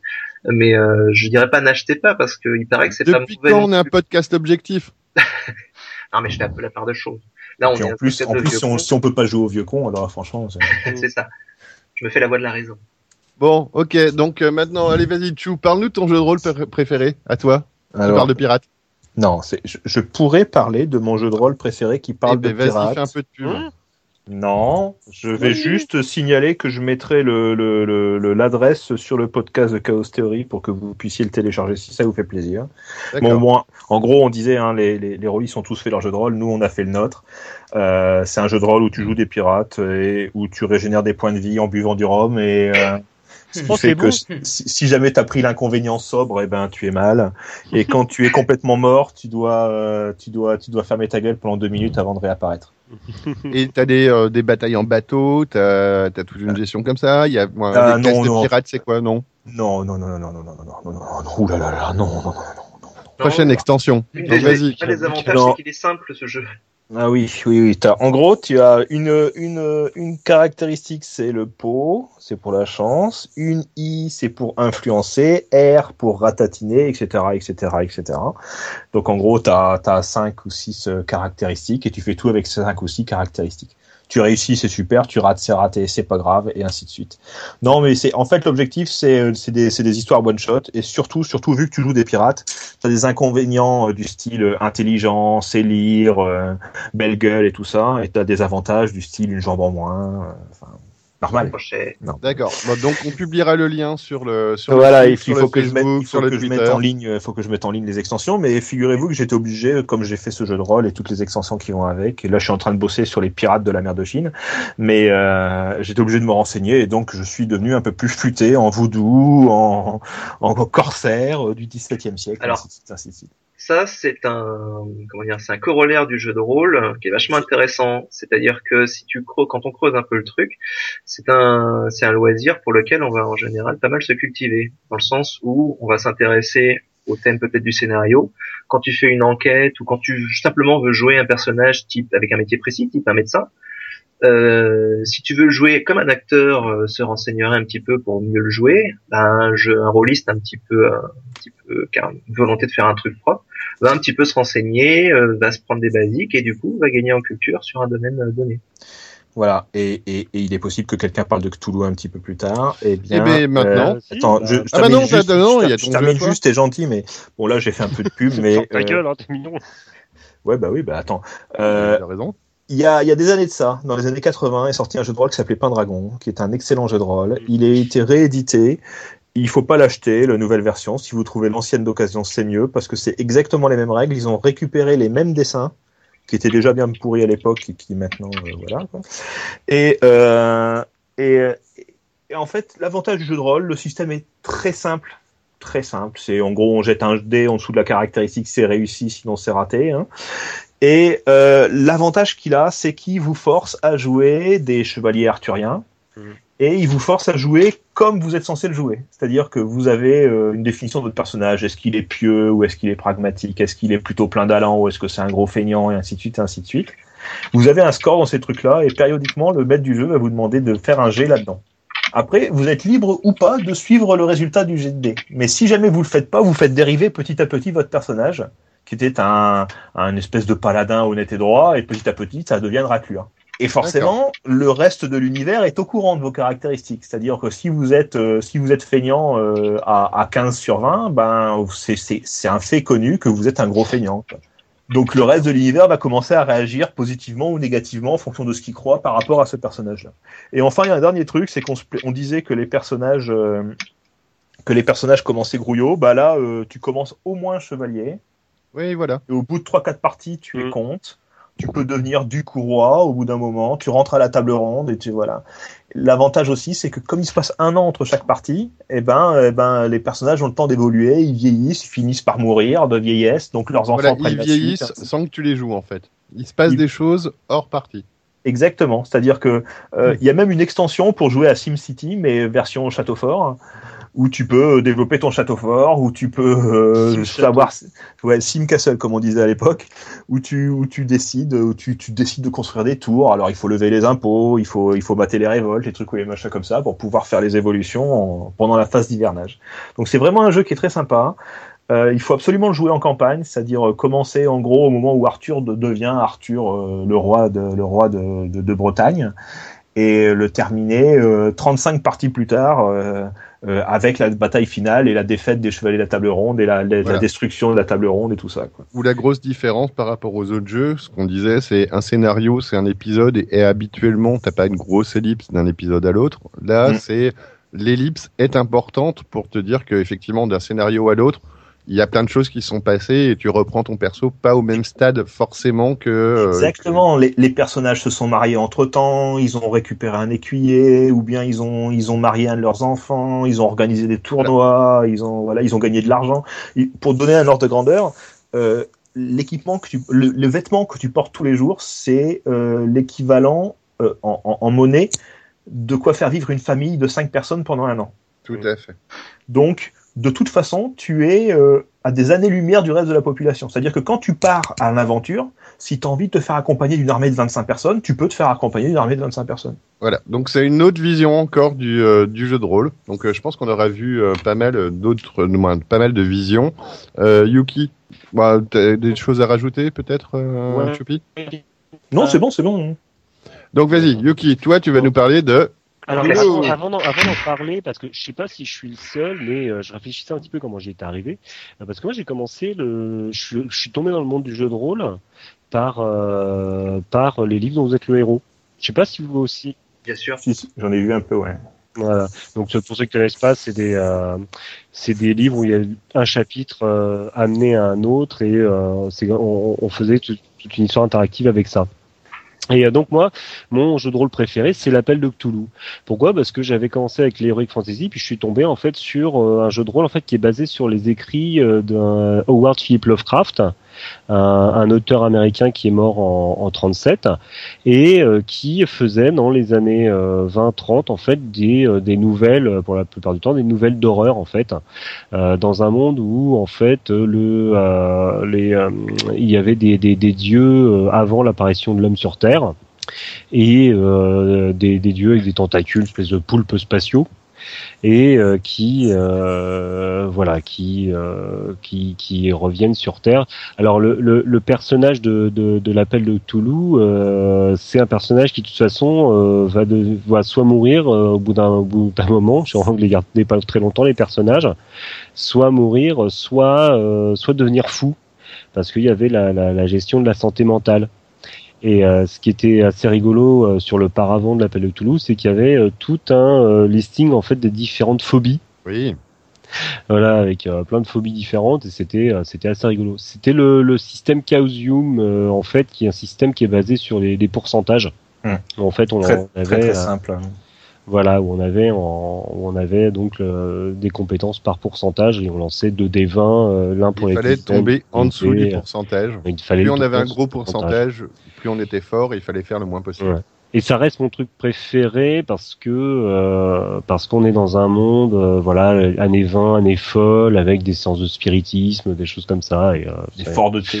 Et oui, ce qui est Et très sympa, c'est ce qui est Ouais. très sympa dans Cthulhu, c'est qu'il y a vraiment, euh, par rapport, moi, on parlait de, de, de quête épique et compagnie, là, c'est le côté, euh, euh, enquêteur, c'est aller fouiller les trucs, aller rechercher un petit peu ce qui se passe. C'est euh, et on joue justement pas un, un, un, héros à la base. Là, quand je disais tout à l'heure qu'on pouvait jouer euh, un boulanger ou machin, Mm.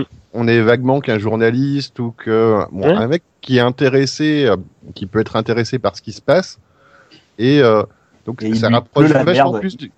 Ça Il rapproche du la merde sans prévenir, quoi. C'est Et voilà. Et par Mm. contre, effectivement, moi, c'est un des côtés que, que j'aime bien aussi, que j'aime bien dans moi, que quand je suis maître de jeu, je, je fais aussi régulièrement. J'aime pas les, les euh, justement les jeux où on est sur des campagnes, des, euh, des scénars qui durent des années. Moi, un de mes principaux plaisirs pour une partie de jeu de rôle, c'est de re- recréer un perso et de me dire, tiens, je vais faire quoi cette fois-là? Et euh, j'aime bien que mes euh, que, le- que les que les persos ils vivent une vie euh, glorieuse ou euh, loupée complètement, mais rapidement. Mm. Et effectivement, à Cthulhu, euh, t'as ce petit côté qui fait que que tu sais que tu moi, que ton perso, euh, voilà, tu vas pas le jouer 90 ans. Quoi. ça c'est euh, sûr, il va pas tenir le coup. Que, que, que les masques. plus le- Il y a une campagne qui s'appelle les masques de Nyarlathotep et il demande au début des masques de Nyarlathotep de créer six personnages par, par, par joueur. C'est ça. Parce que, Mm. que plus tu, moi, plus tu vas en apprendre, plus tu vas devenir fou et plus tu pourras pas jouer ton perso. Mm. Et c'est une des parcelles aussi que j'aime bien dans le jeu de rôle, ce qui euh, moi, brasse vraiment tout un tout un univers. C'est qu'on est parti du euh, aventure héroïque, couloir monstre, euh, des trésors et puis aller sauver la princesse, à un jeu politique, à un jeu un jeu où euh, de manipulation entre entre joueurs et un autre jeu, un autre type de jeu où effectivement on en est à, euh, il y a une fatalité dans ce dans ce jeu Mm. où je sais que mon perso, je vais je vais euh, je vais prendre plaisir parce que je vais apprendre des choses. Mm. Oh. Entrée.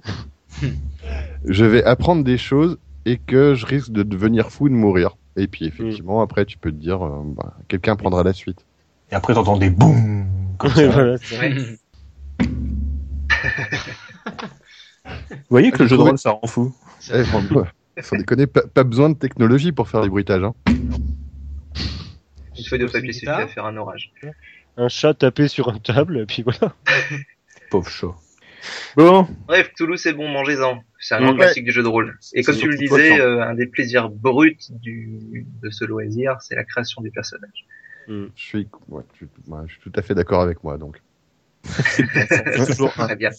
C'est c'est bon, Milt, t'as compris ce que, quels étaient les jeux qu'on jouait? Euh, j'ai compris, mais pff, je veux dire, plus je vous écoute, puis j'ai vraiment l'impression que c'est, je, je veux pas être méchant, hein, mais ça, ça, ça fait un peu ancien comme, euh, comme, comme activité. Là, on dirait. Jeune, con, jeune con, va. Non mais non, mais j'ai pas envie d'être méchant, mais tu sais, on dirait vraiment que est-ce que tu Euh, veux me faire un jet de lynchage?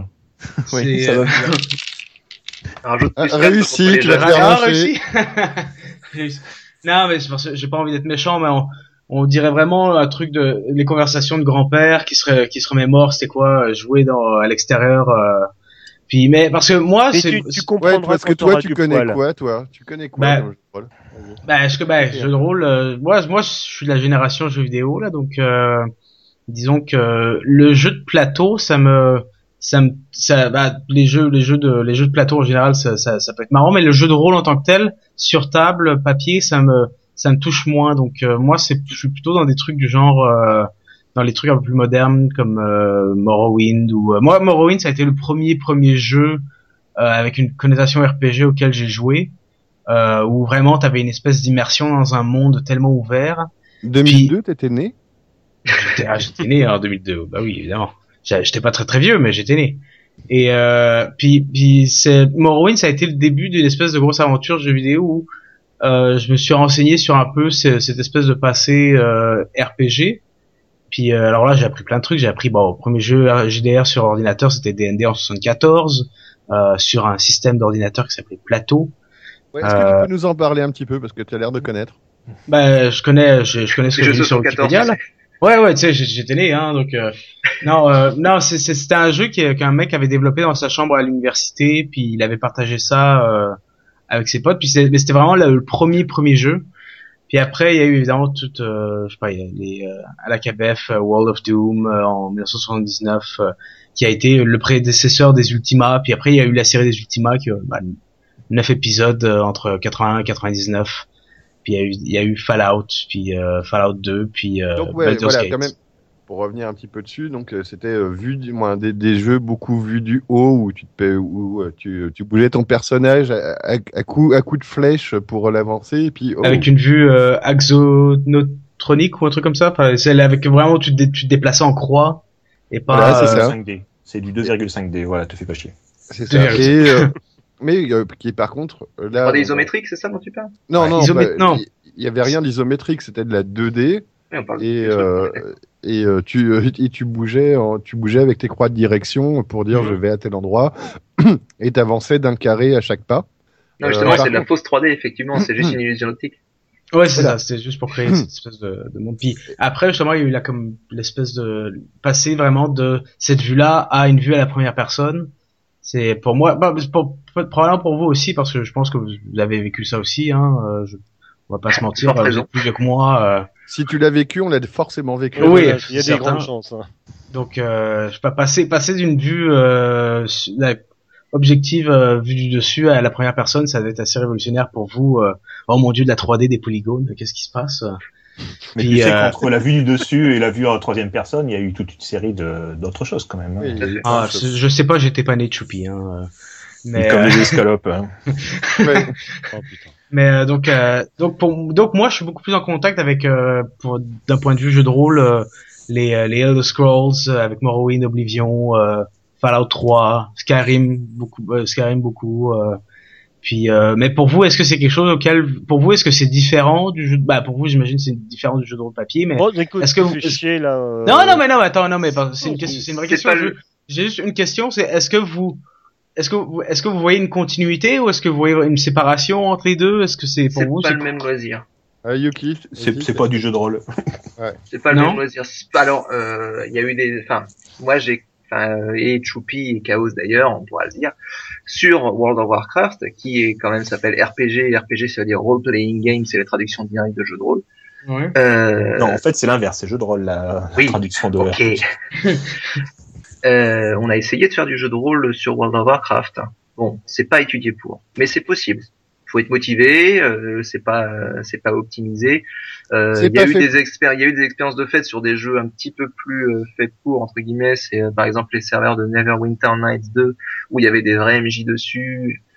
Il y a eu d'autres trucs, il y a eu des rhizomes, il y a eu il paraît Star Wars Galaxies qui était pas mal aussi dans le genre. Euh, il y a eu des expériences, mais globalement c'est quand même pas la même, c'est pas du tout, enfin, c'est pas le même loisir que quand t'es autour du- d'une table avec cinq personnes. On, on pourrait en causer dans un autre podcast. Oui, ou- tout à fait. Ouais. Moi, ce les que je jeux- propose là, Ouais. personnellement, franchement, j'ai envie d'aller pisser. On va mettre de la musique d'homme là après avoir appris écouter le gamin, puis euh, on se prend après. Hein Voilà. Donc on va Ça marche. s'écouter, on va s'écouter l'intro de Conan, hein, parce que Conan, ça a été quand même euh, l'air de rien euh, très inspirateur pour beaucoup de personnes, pour beaucoup de jeux de rôle. Inspirateur, oui, c'est ça. Allez, vas-y, vas-y. Lance, vas-y, lance, tais-toi. Dyson présente. Ouais, donc euh, on écoute Conan et puis c'est tout.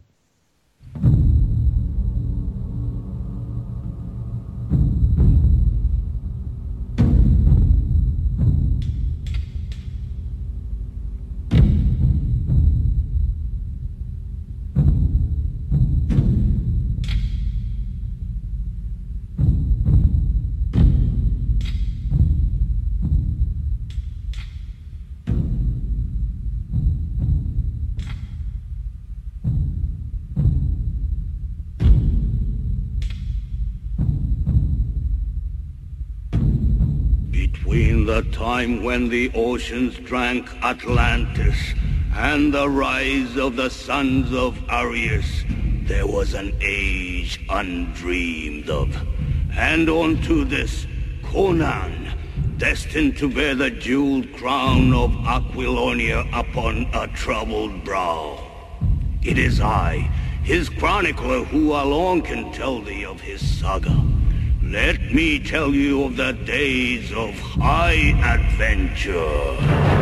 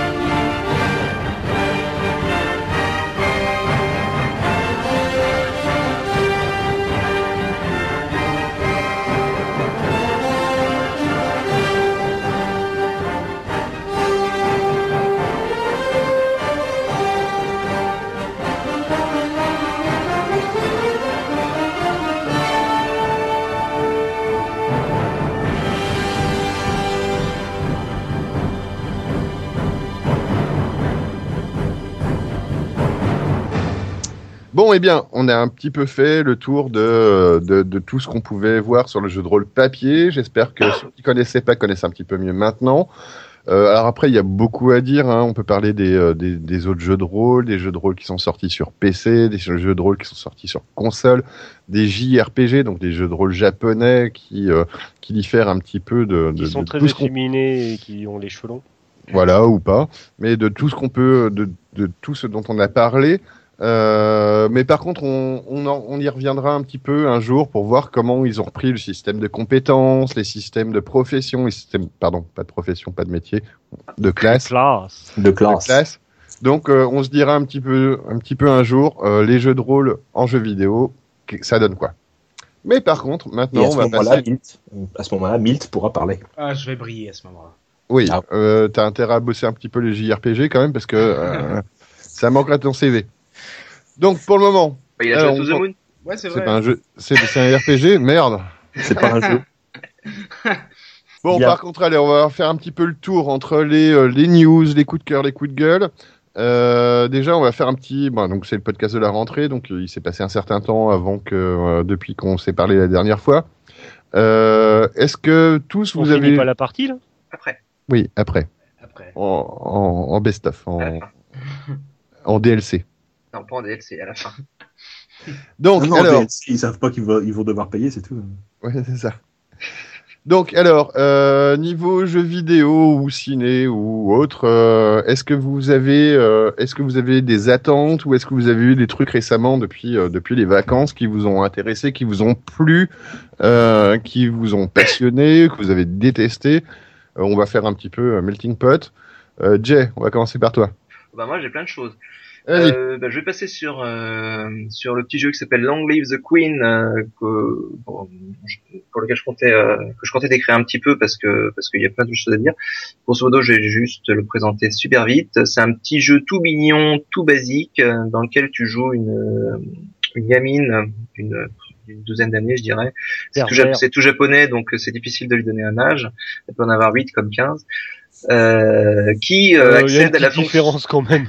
Non, pas, pas chez les Visuellement, dans un- euh, franchement, non. Pas pour, euh, pas en dessin animé euh, japonais en tout cas. Donc grosso modo, c'est une, c'est une gamine qui accède au statut de reine de- d'un pays donné. Et tout le but du jeu, ça va être de la faire survivre aux différents enchaînements d'événements, au- en apprenant diverses compétences.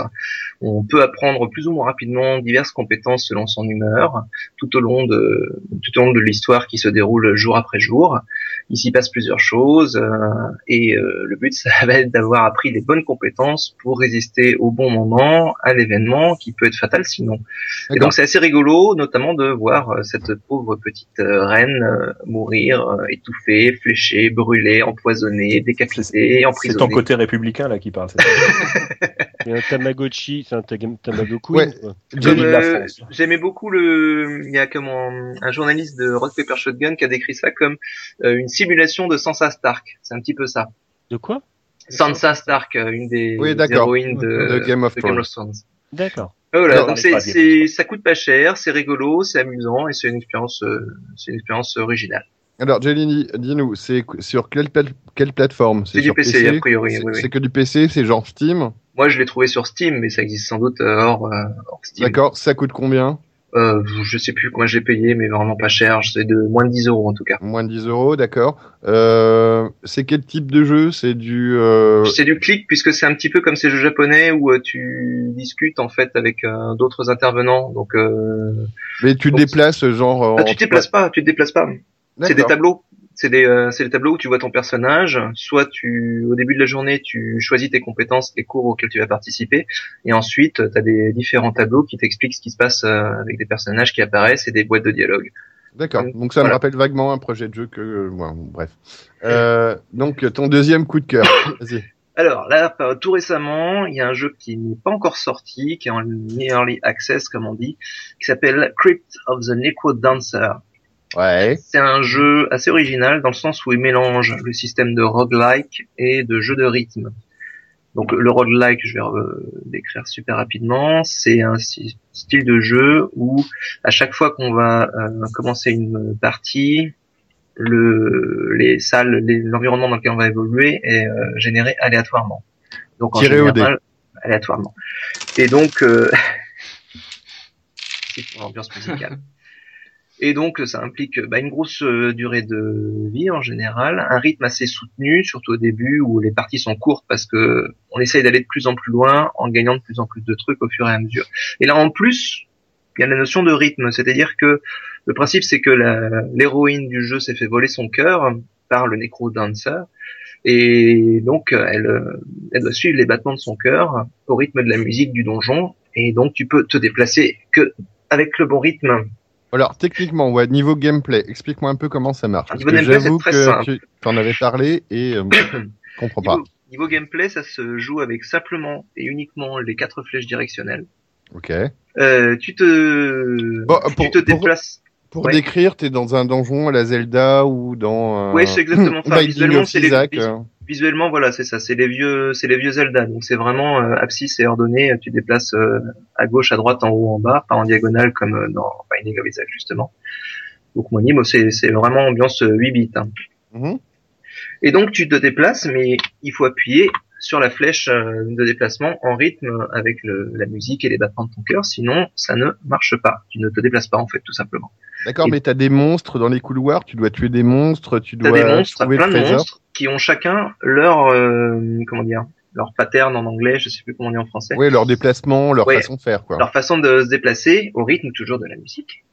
Et donc, euh, bah, pour les confronter, il faut un petit peu apprendre la façon dont ils se déplacent pour pas se louper euh, dans, en étant dans le rythme et avancer dessus. Alors, tu, tu peux les déplacer- tues, tu les Oui. tues, tu, tu les tues, tu les esquives, c'est. non, non, euh, tu les tues, tu peux les tuer avec ta diverses armes, divers euh, sorts que tu peux euh, déployer avec euh, que tu gagnes et que tu peux utiliser avec des combinaisons de touches, mais toujours les touches directionnelles. Et euh, les armes, en fait, euh, si tu fais une ligne droite vers le vers le monstre, tu vas donner un coup si t'es à bonne portée. Sinon, tu vas juste te déplacer. D'accord. Et le but, c'est ben voilà, de connaître la façon dont ils se déplacent pour pas se les prendre sur la gueule. Et le côté rythmique, c'est euh, du moins du Dance Dance Revolution ou c'est euh, moi, Space c'est- Channel 5 Pardon, euh, Yuki? Ou du Space, du Space Channel 5 Ah, Ça, je connais pas. Donc, euh, je euh, ça peut dire. Ouais, moi, c'est genre Guitar Hero, faut enchaîner des combos de. Non, c'est euh, plus, c'est- sur on est plus proche en de. Dance Dance Revolution, où c'est vraiment les touches, euh, les touches de directionnel. Sauf que là, tu fais ce que tu vas dans la direction que tu veux quand même, mais t'as juste à suivre le rythme. Il faut que tu, puis, Mm. que tu sois dans le rythme, sachant que euh, c'est, Si des t'es pas dans le rythme, tu bouges pas. C'est ça. Mm. Si t'es pas dans le rythme, il se passe rien. Et sachant qu'il y a des niveaux plus ou moins difficiles, parce que euh, il y a des niveaux qui sont arythmiques, par exemple. Enfin, où il y a des changements de rythme. Et c'est super chaud euh, pour déplacer en regardant les monstres et en suivant le rythme en même temps. Donc, de ce que j'ai cru comprendre en plus, donc tu joues avec les musiques du jeu, mais tu peux jouer avec tes propres musiques. Tout à fait. Tu peux mettre tes propres musiques. bon, Alors, euh, il faut bien les choisir parce que sinon tu te retrouves avec des rythmes super speed et tu te fais pourrir. Moi, c'est ce que j'ai fait. J'ai fait un essai et je me suis fait, euh, je me suis fait défoncer. Et mais il faut savoir que les musiques d'origine sont d'assez bonne qualité puisque c'est le même mec qui a fait les musiques de Binding of Isaac ou de Super Meat Boy, Ouais, c'est ça. euh, qui s'appelle euh, Baronowski, je crois, D'accord. et euh, qui fait du bon travail dans le genre, euh, dans le genre euh, vieille musique euh, pixel. Et donc, t'as vraiment pris plaisir à, à jouer. À Ah moi ça m'éclate, ouais. Ouais. Ça Bah, m'éclate. ouais, j'ai acheté avant-hier, j'ai passé quelques heures et je m'amuse beaucoup. Ouais. Comme c'est un, comme c'est un roguelike, euh, comme je disais, rejouabilité euh, longue, il est assez dur. Du coup, tu progresses euh, doucement. Et euh, mais à chaque fois que tu progresses, tu, tu gagnes des diamants qui te permettent d'acheter, des, de débloquer en fait des choses que tu trouveras dans tes futurs euh, essais. Et donc, au fur et à mesure des parties, tu, deviens- tu augmentes tes chances de- d'avancer plus loin. D'avancer. J'ai réussi moi à finir la première zone. Bon, je suis pas forcément bon non plus. Euh, et là, je suis dans la zone 2, qui me semble beaucoup plus dur. Il y en a quatre ou cinq. Puis après, il y a des comment s'appelle? Il y a des challenges, euh, hard mode, euh, etc. Il y a plusieurs types de jeux. Ouais. Tu peux jouer à deux en local. Enfin voilà, il y a plein de solutions. euh, et en plus, il est il est pas encore sorti, donc euh, il est encore il, pro- il y a encore plein de promesses d'évolution dessus. Donc, à tester, pas mal. Euh, Milt, à toi. Alors, C'est quoi ton coup de cœur, ton coup de gueule À quoi t'as joué Qu'est-ce que t'as vu À quoi t'as envie de jouer Qu'est-ce qui te plaît? Alors, euh, bah, fini. Ah bah, oh merde, Jay, il avait encore des trucs à dire, pardon. Non, j'en rajouterai derrière pour des jeux qui vont sortir au mois d'octobre parce qu'il y a beaucoup beaucoup de sorties si personne Oui, ne oui, parlait ouais, avant. Vas-y, mais assez d'accord aussi. Bah, euh, moi, j'ai pas vraiment beaucoup joué cet été. euh, Ça a été rempli de boulot et de stages, mais euh, en coup de cœur, euh, il y a pas longtemps, a commencé une série qui s'appelle Gotham, qui est euh, une adaptation de Batman en série télé, qui, euh, dans le fond, reprend un peu la genèse de la ville de, de, de- bah, la genèse de Bruce Wayne et des vilains qui euh, des, des super méchants qui euh, habitent Gotham. Et euh, j'ai beaucoup apprécié parce que on est on est un peu dans le juste milieu entre entre le pseudo-réalisme de Christophe de, de Nolan et et on a quand même une espèce de côté cartoon euh, comique où euh, les euh, les méchants sont beaucoup plus proches des euh, des des vilains qu'on aurait pu voir dans un dans un comic book comme Joker's Asylum que, que dans un truc super réaliste. Donc euh, là, on est dans cette espèce de juste milieu entre euh, un truc qui se veut euh, sérieux, mais à la fois euh, très caricatural par rapport donc, à. pour le pour le pitch, c'est- Batman avant Batman en fait. C'est Bah, ça. Batman n'existe pas, c'est ça? Non, bah, bah là, le, le premier épisode commence avec euh, les parents de Bruce Wayne qui sont assassinés. Et mais on suit plutôt la trame des euh, des vilains et des. euh, En fait, on- ensuite, en fait, on suit Jim Gordon qui va euh, qui va interagir avec euh, différentes personnes. euh, Donc Jim ouais. Gordon, qui est le commissaire de police de Gotham. c'est ça. Et ce qui a et ils- oui, Ils ont quel âge les protagonistes, hein, les méchants 12 ans. Bah, entre non, 8 et non, 12 non, ans. Entre non, non, 8 bah, et 15 ans. c'est non, non, bah, il y a des personnages comme, bah, tu sais, Bruce Wayne est plutôt jeune, il doit avoir 8, 8, 9 ans. Euh, bizarrement, Catwoman, on la voit, puis elle a 13 ans.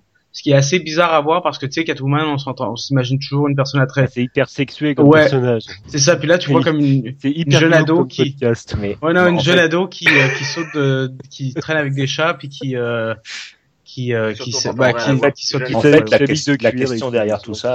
Euh, chacun son tour. Ah, la question, la question derrière tout ça, c'est euh, ils vont faire combien de, sais- de saisons? Parce que euh, s'ils font 5 saisons, euh, les minots qui ont 8 ans, euh, ça va se voir hein, dans 5 saisons que c'est plus les mêmes. hein. Ça va être difficile bah, de faire croire que ça s'est passé sur un an. hein. On avait la même avec Harry Potter, on a eu la même avec plein d'autres trucs, mais Game of Thrones, mais je pense qu'ils le prévoient maintenant. ouais, je pense, je pense qu'ils ont- producteurs. Je pense qu'ils le prennent en compte et que du coup ils font évoluer leur série euh, sur le même euh, sur un rythme prévu avec le scénario. Et j'espère et, et j'espère qu'on n'aura pas des euh, moi, des euh, des euh, des séries avec euh, 14 saisons, euh, moi 2 3 4 saisons, c'est bien, voilà. C'est un début une fin, c'est Si la euh, qualité reste, euh, pourquoi pas. Ben, on verra. Ouais. Parce que, c'est- parce que là, parce qu'en même temps, il y a, il y a un peu tout qui est possible parce qu'ils peuvent aller jusqu'à la, je sais pas, jusqu'à la vraiment la genèse de Bruce Wayne en tant que Batman, ou ils peuvent encore rester de manière très limitée sur euh, sur les vilains de Gotham. Parce que là, par exemple, on voit des gens comme le Pingouin, alors qu'ils sont encore que des hommes de main dans des petits gangs, où on voit euh, Edward Nigma qui va devenir euh, qui va devenir euh. Ouais, c'est ça. Donc on a on a toute cette espèce d'aperçu avec des, des vilains qui sont encore jeunes mais tu sais qui ont dans la dans la fin vingtaine et euh, puis Batman et Catwoman qui sont plus jeunes qui ont 8 et 13 ans donc euh, Donc, donc, ils peuvent- Milt, ils peuvent- tu, nous, tu nous raconteras la suite. Tu, Oui, euh, ça tu nous marche. diras comment ça évolue. bah, deux, ces euh, deux épisodes sont sortis pour le moment donc euh, j'ai vu les deux puis je suis très satisfait pour le moment. Ça Ok, c'est cool. parce qu'il y a, il y a une dizaine d'années, euh, ils avaient essayé de lancer une série dans le monde de Batman qui s'appelait Bird of Prey, euh, oiseau de proie, et en fait c'était après la mort de Batman lors d'un dernier combat avec le Joker, et c'était une bande de nanas euh, dans Gotham City. Euh, je crois que c'est Oracle là qui est en fauteuil roulant, non C'est Oui, ça c'est ça, c'est la Ouais. fille Voilà. de Gordon. Voilà, Ouais. et c'était le personnage principal entouré et ils ont fait euh, ils ont fait juste un pilote et le truc euh, le truc était mort dans l'œuf quoi. Et, Ouais. euh, C'est pas étonnant mais Ok. mais euh, en tout cas, bon puis pour mon coup de gueule pour mon coup de gueule euh, c'est cette cette fois-ci ça va être faire bâcher. euh, Non, bah, c'est la sortie de GTA 5 sur PC qui est plus d'un an après la sortie sur console des générations précédentes. Je comprends que bon, ils vont ils vont aller euh, ils vont aller traire la vache au maximum, ils vont d'abord le sortir sur les générations précédentes, puis sur les nouvelles consoles de nouvelle génération, puis sur PC. Je comprends l'intérêt ma- d'affaire derrière, mais ça me fait chier parce que ça fait un an que ce jeu-là est sorti, puis j'aimerais bien l'apprécier sur PC, donc euh, Bon, c'est un peu un frustrant. J'aurais deux trucs à dire. C'est un, euh, bah, la course au pognon, effectivement, on le Ouais, sait. voilà. hein, on Moi, va serais sortir pareil. sur euh, old gen, puis next gen, puis PC. Hum. Et après, par contre, euh, je vais reprendre un petit, un petit parallèle. C'est euh, sur les sorties de jeux PC. Euh, le jeu PC, c'est le, le jeu qui est piraté, qui est modé, qui est, euh, qui est changé mille fois. Donc autant qu'il soit vendu. Il y a quelqu'un qui parle très, très qui, qui souffle très très fort près de son micro. Donc le, le, le jeu PC, c'est le jeu qui va être modé, qui va être changé, etc. Moi, j'ai vu par exemple avec Street Fighter, c'est euh, le jeu, ils voulaient pas qu'il sorte sur PC. Euh, Il est sorti sur console, donc ils ont vendu leur, euh, leur Ultra, leur Besta, leur Extra, leur machin. Et euh, avec des DLC à 5 euros, euh, 4, 4 DLC de, de, de costumes pour les persos, ou quand le jeu est sorti sur PC, les mecs ils ont fait, bah, ils ont fait, euh, ils ont fait tous les persos de la Terre. Ils ont fait euh, Harry Potter comme perso de, de Street Fighter. Ils Hein fait, non mais ils t'ont, ils, ils- ils t'ont remodelé tous les persos et euh, bah forcément. Ah oui, c'est, des euh, modeurs, euh, des modeurs externes, tu veux dire. des, mo- Ouais, oui, ouais, des ouais, modeurs, des, ouais, des modeurs externes, mais euh, voilà, à partir du moment où tu le sors sur PC, tu sais que tu perds un petit peu le jeu. quoi. Tu, tu sais Mhm. que C'est tu le le- contrôles plus, donc. Ah, euh, En bah, même temps, euh, en même temps, c'est pas le même public, donc euh, je pense qu'il n'y a pas vraiment de. Je pense pas que sortir un jeu sur PC va, va amoindrir les ventes de consoles, tu vois. Bah, je pense que de plus en plus, si, justement. On en redébattra certainement un jour, mais je pense que de plus en plus, euh, bah, effectivement, les gens, ils ont un peu un PC, et puis, euh, Oui, ils jouent pas forcément dessus. et bah, et moi, je parle pour ma propre expérience. Moi, j'étais très gros joueur console, et ben, euh, maintenant, effectivement, euh, euh, je vais m'acheter une exclue euh, quand elle sort sur console, et euh, sinon, je vais y jouer sur PC. Et maintenant Parce que, que- tu achètes les jeux PC, maintenant que tu es sur PC, est-ce que tu achètes les, les consoles next-gen Eh ben non, c'est un petit peu mon coup de cœur. euh. Tu vois ce que je veux dire? Du coup, De tu es passé sur PC, mais tu, mais euh, tu ne n'achètes plus sur console. Mais voilà. Du coup, euh, la vente des uns n'impacte pas la vente des autres. Ben si, parce que bon, les, les, les gens, ils ont tout intérêt à ce qu'ils vendent des jeux sur, euh, sur console quand même, à un Bah, moment ou à un autre. vendront à ceux qui ont des consoles. Toi, tu ne l'as plus, donc t'es même plus concerné. Eh ben, mais, mais ouais, mais euh, après, ils ont à vendre du rêve pour que j'achète une console, justement. Et après, Hein. après, mais après la question c'est un an plus tard. Est-ce que honnêtement, Ah non, pour moi, c'est débile, ça devrait sortir en même temps. ouais, bah, ou là, bah, bah, à la limite, je comprendrais l'idée de Chaos qui dirait comme, bah, on peut attendre un peu histoire de de pas canni- Oui, mais- cannibaliser les ventes sur console, mais à un la limite système six seller mois, GTA. six mois ou pire Ouais. après. Mais euh, C'est- un système seller GTA. Oui, Donc, ça euh, il y a vend des consoles, ça vend du le mec, a- le mec qui a pas envie euh, d'attendre, bah, il va s'acheter la console pour GTA. Quoi. Et complètement, Ouais. et ça c'est mille À fois ce point-là, tu crois? Et bien sûr que oui. Ah oui. Oh, euh, oui. Ils l'ont fait, mais rappelez-vous, Watch, Watch Dog, quoi. Normalement, euh, il devait sortir en bundle avec la PS4, donc euh, bah, pas de bol, hein, sorti six mois après. Euh, et il y a des gens qui, qui achetaient la PS4 parce qu'ils voulaient jouer à Watch Dog. Mm. Dommage, dommage pour eux pour la peine, hein, mais euh, mais euh, mais euh, voilà. Le, le Donc, jeu euh, où on lave des chiens? Merci. On les regarde, on regarde les chiens. Et on peut même pas les laver. En tout cas, bon, c'est, euh, je comprends là les arguments d'un côté et de l'autre, mais c'était mon coup de gueule euh, pour euh, pour cette fois-ci. Non, mais je comprends parce que parce que t'es joueur PC et que ça te fait chier de. Sinon, d'y- Sinon, ta Steambox, euh, elle va bien Ouais, là, ça va, ça va. J'attends, j'attends, j'attends, j'attends que les prix descendent un peu. puis, euh, Donc vas-y Yokigami, puisque tu l'ouvres, Ah, bah, euh, parle-nous un petit peu. de Ah oui, mais moi je l'ouvre tout le temps, tu sais, dans ces cas-là. Bon, alors, je me suis regardé là euh, cet été les euh, les quatre saisons de, euh, de excusez-moi, je, je je vis dans un hôpital, euh, il y a plein de tuberculeux derrière moi. Euh, je euh, j'ai vu les quatre saisons de, Por- de Portland. Bon, nom d'un chien. Portlandia. Portland- Portlandia, tout à fait, Portlandia. Euh, Portlandia, c'est une, c'est une série. Alors, soit on adore, soit on déteste. C'est, ça a été créé par euh, un ancien du Saturday Night Live euh, qui est Fred Armisen avec euh, Carrie Bronstein qui est une, une fille qui joue dans un groupe. C'est une série de hipsters pour les hipsters qui se foutent de la gueule des hipsters. D'accord. Concrètement, ça parle de quoi? Concrètement, c'est des sketchs. Il y a les personnages principaux sont toujours les deux, euh, Fred et, euh, et Carrie, qui euh, interprètent plein de, de, de personnages différents. Et euh, ça parle de, de, de, de, de gens un peu ridicules qui veulent euh, de- qui veulent que manger bio, euh, se déplacer à vélo, euh, écouter du Mumford and Sons. euh. C'est Et, euh, et porter des slims.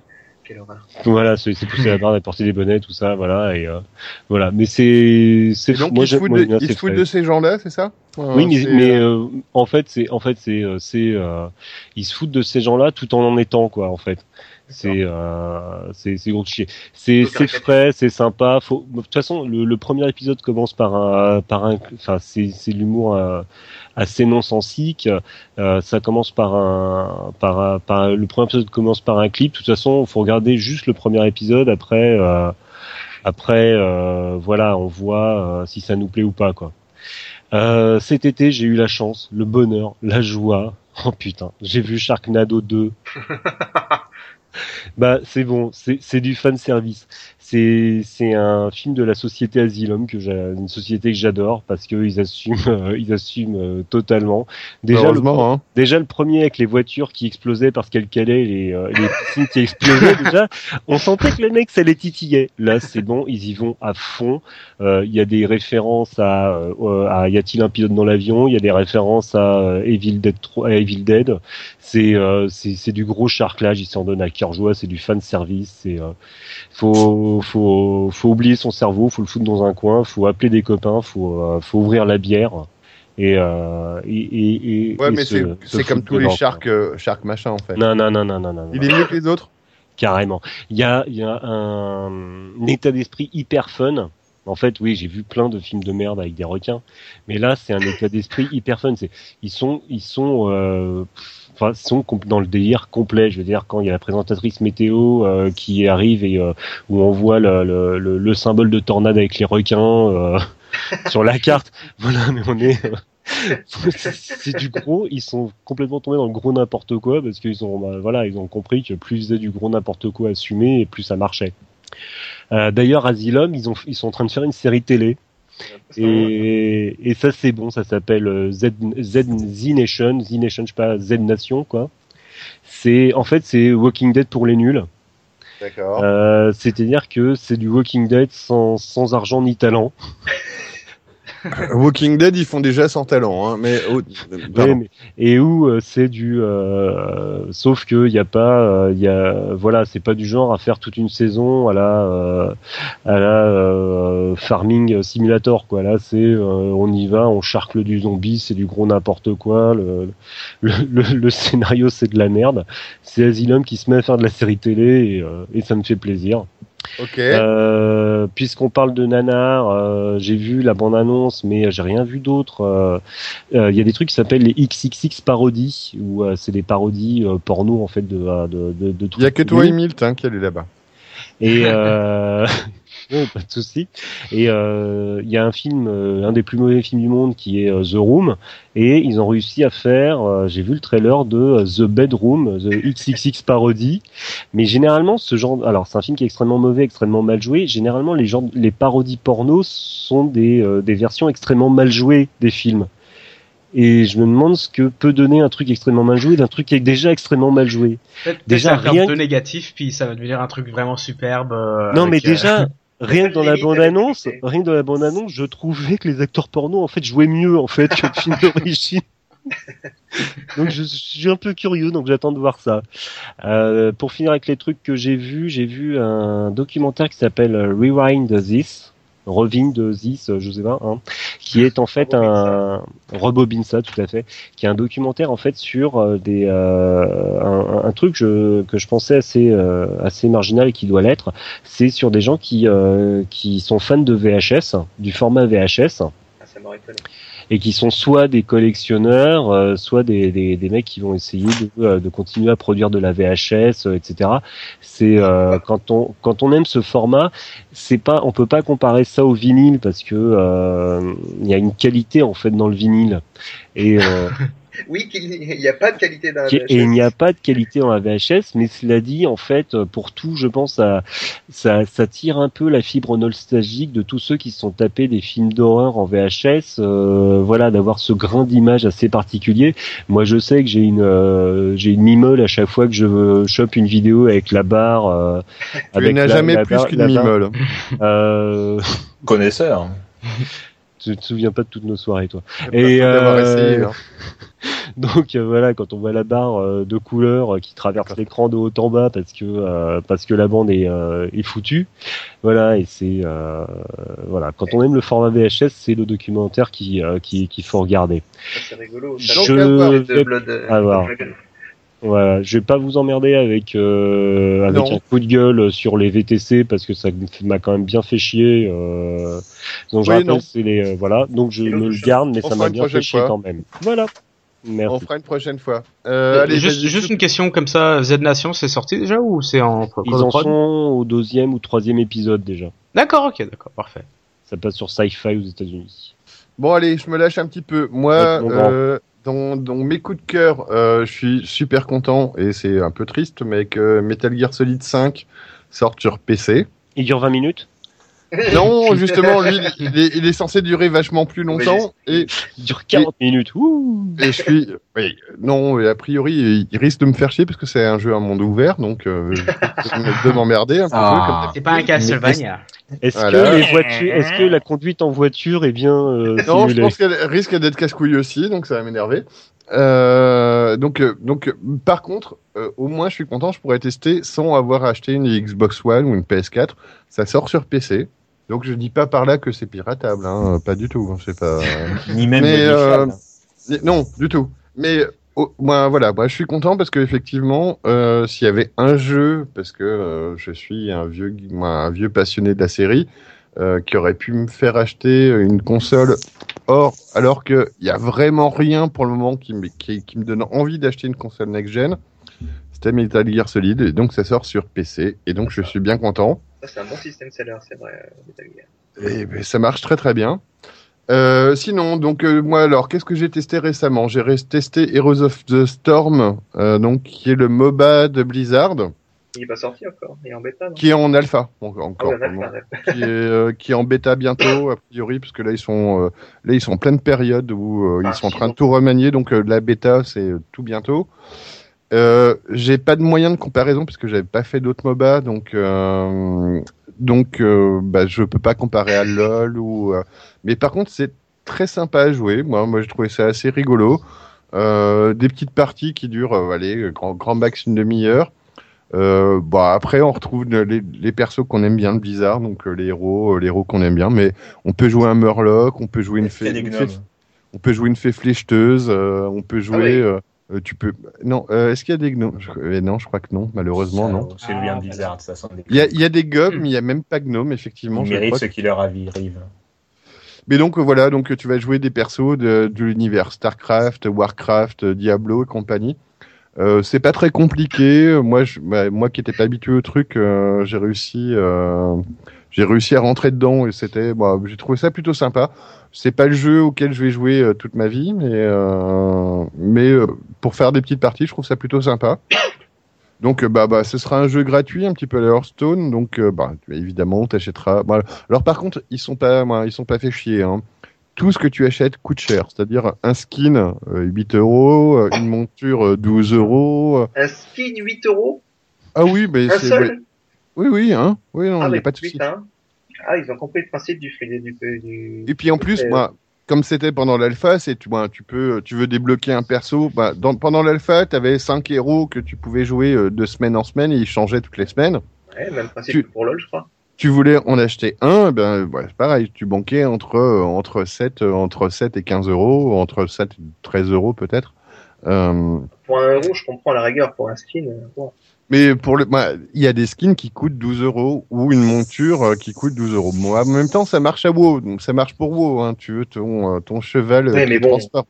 Bah, bon, bon, WoW est un, de- peu, un jeu un peu plus complet que qu'un s'appelle qu'un MOBA. Quand même. Mais bon, donc, bah ouais, non, parce que tu, bah, ton cheval, tu t'en sers tout le temps hein, pendant le jeu, pendant le jeu. Mais bon, après, c'est euh, voilà, c'est les, lois du free-to-play. Donc, euh, mais par contre, le jeu, je l'ai trouvé sympa, dynamique. euh, Il y a moi un- un peu plein d'humour. Il y a des persos qui ont des sorts qui sont très rigolos. Donc, euh, moi, j'ai trouvé sympa. Euh, sinon, donc euh, à quoi j'ai joué? Bah quoi que j'ai joué récemment? Bah un peu plus récemment, c'est-à-dire aujourd'hui, j'ai joué à Shadow of Mordor, euh, dont euh, je Un rapport pensais avec Tolkien? oui, ça a un petit rapport avec Il Tolkien. paraît. Il y a une controverse là-dessus. Euh, oui, justement, c'est- euh, les controverses font partie un petit peu de, euh, des appréhensions. Euh, donc, euh, qu'on soit clair, c'est effectivement un Assassin's Creed où il y a plein de trucs où, quand tu fais ton premier saut de la tour, tu dis, euh, ouais, c'est pas pompé, moi, ils ont fait Assassin's Creed, Il y a des bottes de foin? Mais euh, quasi. Mais euh, c'est Mais Au moi, moins, en fait, c'est clair. Non mais en fait, il n'y a pas la botte de foin, mais tu fais exactement le même saut que Altaïr quand il saute de la, de la tour. C'est exactement le même, sauf qu'il bon, il retombe sur ses genoux, pas dans une botte de foin. Ouais, voilà. C'est- ouais. Euh, par contre, c'est- c'est- ça se rapproche vachement plus d'un Batman, je trouve, parce qu'il y a beaucoup plus d'action. euh, c'est, c'est, moi, les combats sont beaucoup plus sympas, donc euh, je trouve ça euh, beaucoup plus euh, défoulant. euh, c'est, moi, c'est rigolo. Moi, je me suis euh, pour une fois justement sur un truc un peu un monde ouvert, eh ben il y a un mode- il y a des moments où j'avais la quête principale à faire, puis non, euh, bah, quoi que où que t'ailles, tu croises des orques, puis non, bah, t'as envie de les taper, donc tu les tapes, tu les tapes, tu les tapes. orques. hein. Le gameplay de Batman a posé Et le- un genre, imposé un, un petit peu euh, quelque chose euh, dans le domaine du beat'em all, je trouve. Très clairement, et par contre, voilà, c'est un, un, un qui est vraiment très sympa. Bon, alors après, c'est un petit peu chiant parce qu'effectivement, tu te retrouves au milieu de 20 personnes et tu fais, ben, j'attaque, puis en fait, tu fais, non, je contre, je contre, je contre, je contre, je contre, j'attaque une fois de temps en temps, je compte, je compte. Ah bah ça c'est comme Batman, hein. Non, C'est- plus aussi, Batman, euh, c'est euh, plus Batman qu'Assassin's Creed, Tu, tu compterais pas mal aussi. Hein. mais Pour euh, avoir déjà été pris dans un vrai combat à l'épée, je peux vous dire que non, ça fait euh, j'attaque, je meurs, je meurs, je meurs, je meurs, je meurs. Oui, non, mais Ouais. c'est pas la réalité, c'est des jeux vidéo. Et Ah donc, euh, par contre, il y a, moi, il y a des trucs qui sont très sympas dans le jeu. Euh, bah, alors déjà, moi, l'univers, alors c'est, ça correspond certainement pas effectivement au, euh, à ce que les, ce que, ce que les puristes de, de Lord of the Ring aiment bien. Euh, effectivement, tu meurs, tu ressuscites, tu meurs, tu ressuscites, tu meurs, tu ressuscites. Mais euh, bah, il y a un côté qui est très très sympa, c'est que il y a un petit jeu de pouvoir entre les orques. Donc les orques qui sont tes adversaires, qui sont tes principaux adversaires. Et euh, Il y a de la politique là-dedans, non? euh, ouais, de la politique, je me, à, à je te tape Politique sur la. La politique orque, qui est que justement, en fait, t'as des événements où euh, t'as une sorte de damier avec euh, des. euh, ton rôle, ça va être de tuer les, euh, les bras droits de Sauron à un moment. Et euh, bah, t'as des euh, lieutenants, des capitaines, et puis des bras droits. Et en fait, il- ah, voilà, un orc pour gagner le pouvoir, bah, c'est en tapant sur la gueule de l'autre, donc c'est en le tuant. Et euh, bon, je suis pas très loin dans le jeu, mais donc moi j'ai déjà réussi à convaincre un orc de bosser pour moi. Et le but du jeu, c'est un petit peu aussi d'essayer de le faire monter dans le pouvoir, donc euh, d'assassiner le mec euh, qui, euh, l'orc à côté, qui est trop fort, qui va lui latter la gueule. Et Ça, bien, bah, tu t'arranges pour essayer de le tuer, et puis euh, tu t'arranges. euh, en fait, les orques, effectivement, passent leur temps à se taper la gueule entre eux. Donc, euh, il y a des moments où as une, tu vas te retrouver avec une quête où euh, tu vas arriver au milieu d'un duel entre deux, euh, deux chefs orques.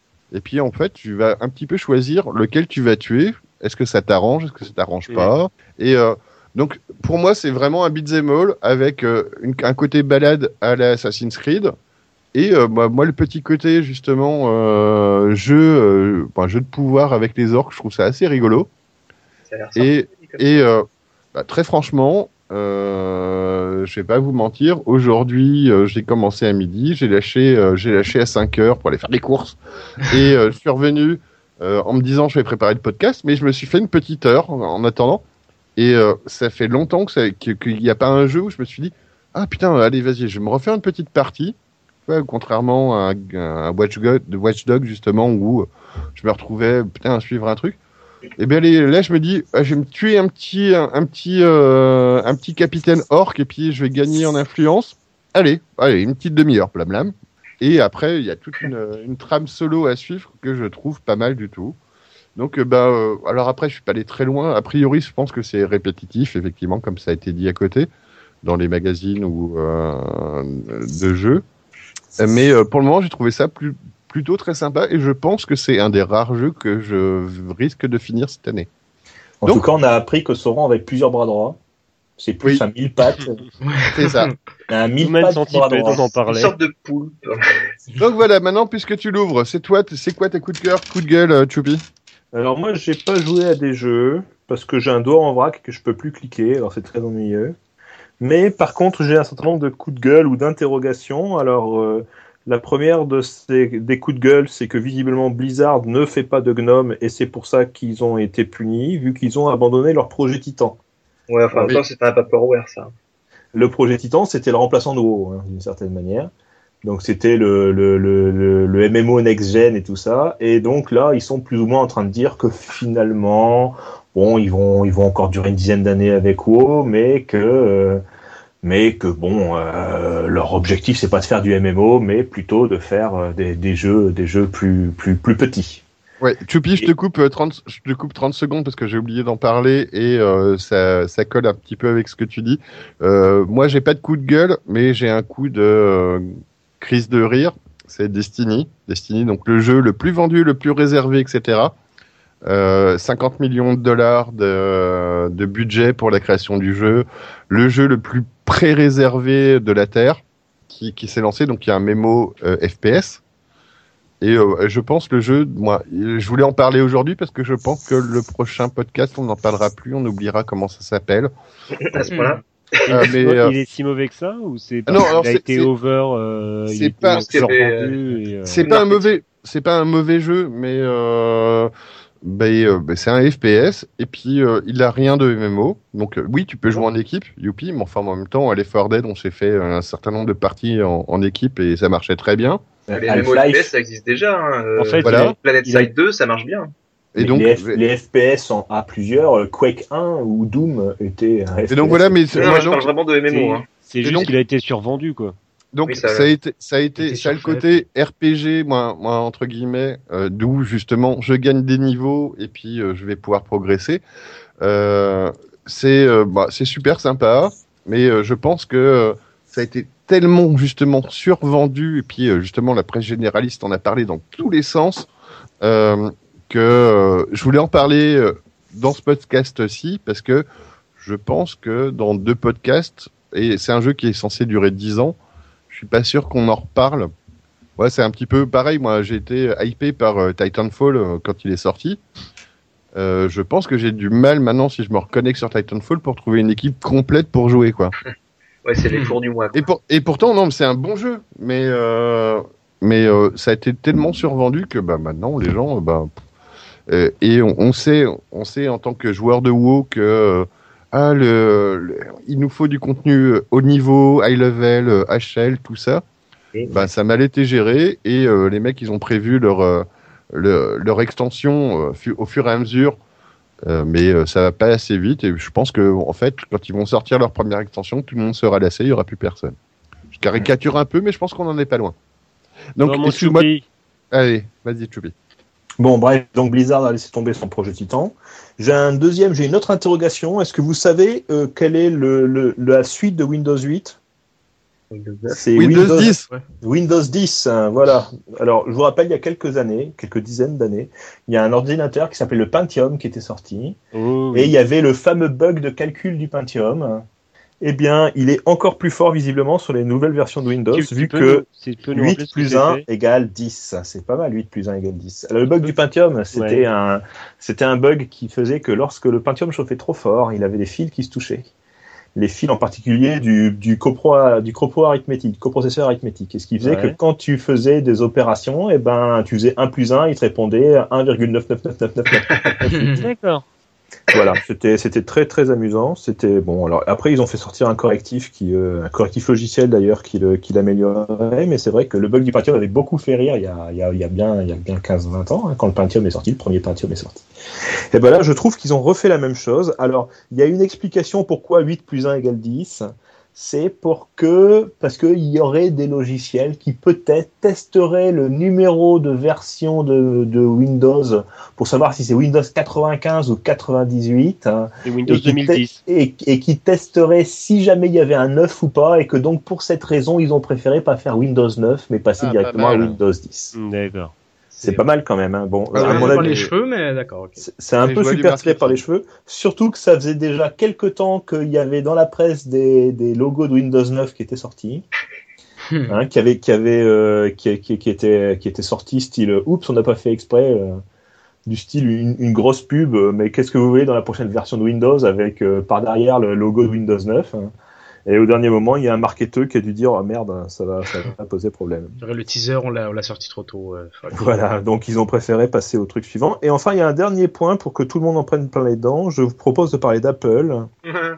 Ils ont eu deux grosses actualités Apple là récemment. La première, c'est la sortie de leur nouveau iPhone et de leur nouveau machin truc. Alors, un, un téléphone portable à 1000 euros, sachant que pour 400 euros, t'as un PC. Je trouve que c'est beaucoup. C'est ouf, oui, c'est beaucoup, oui.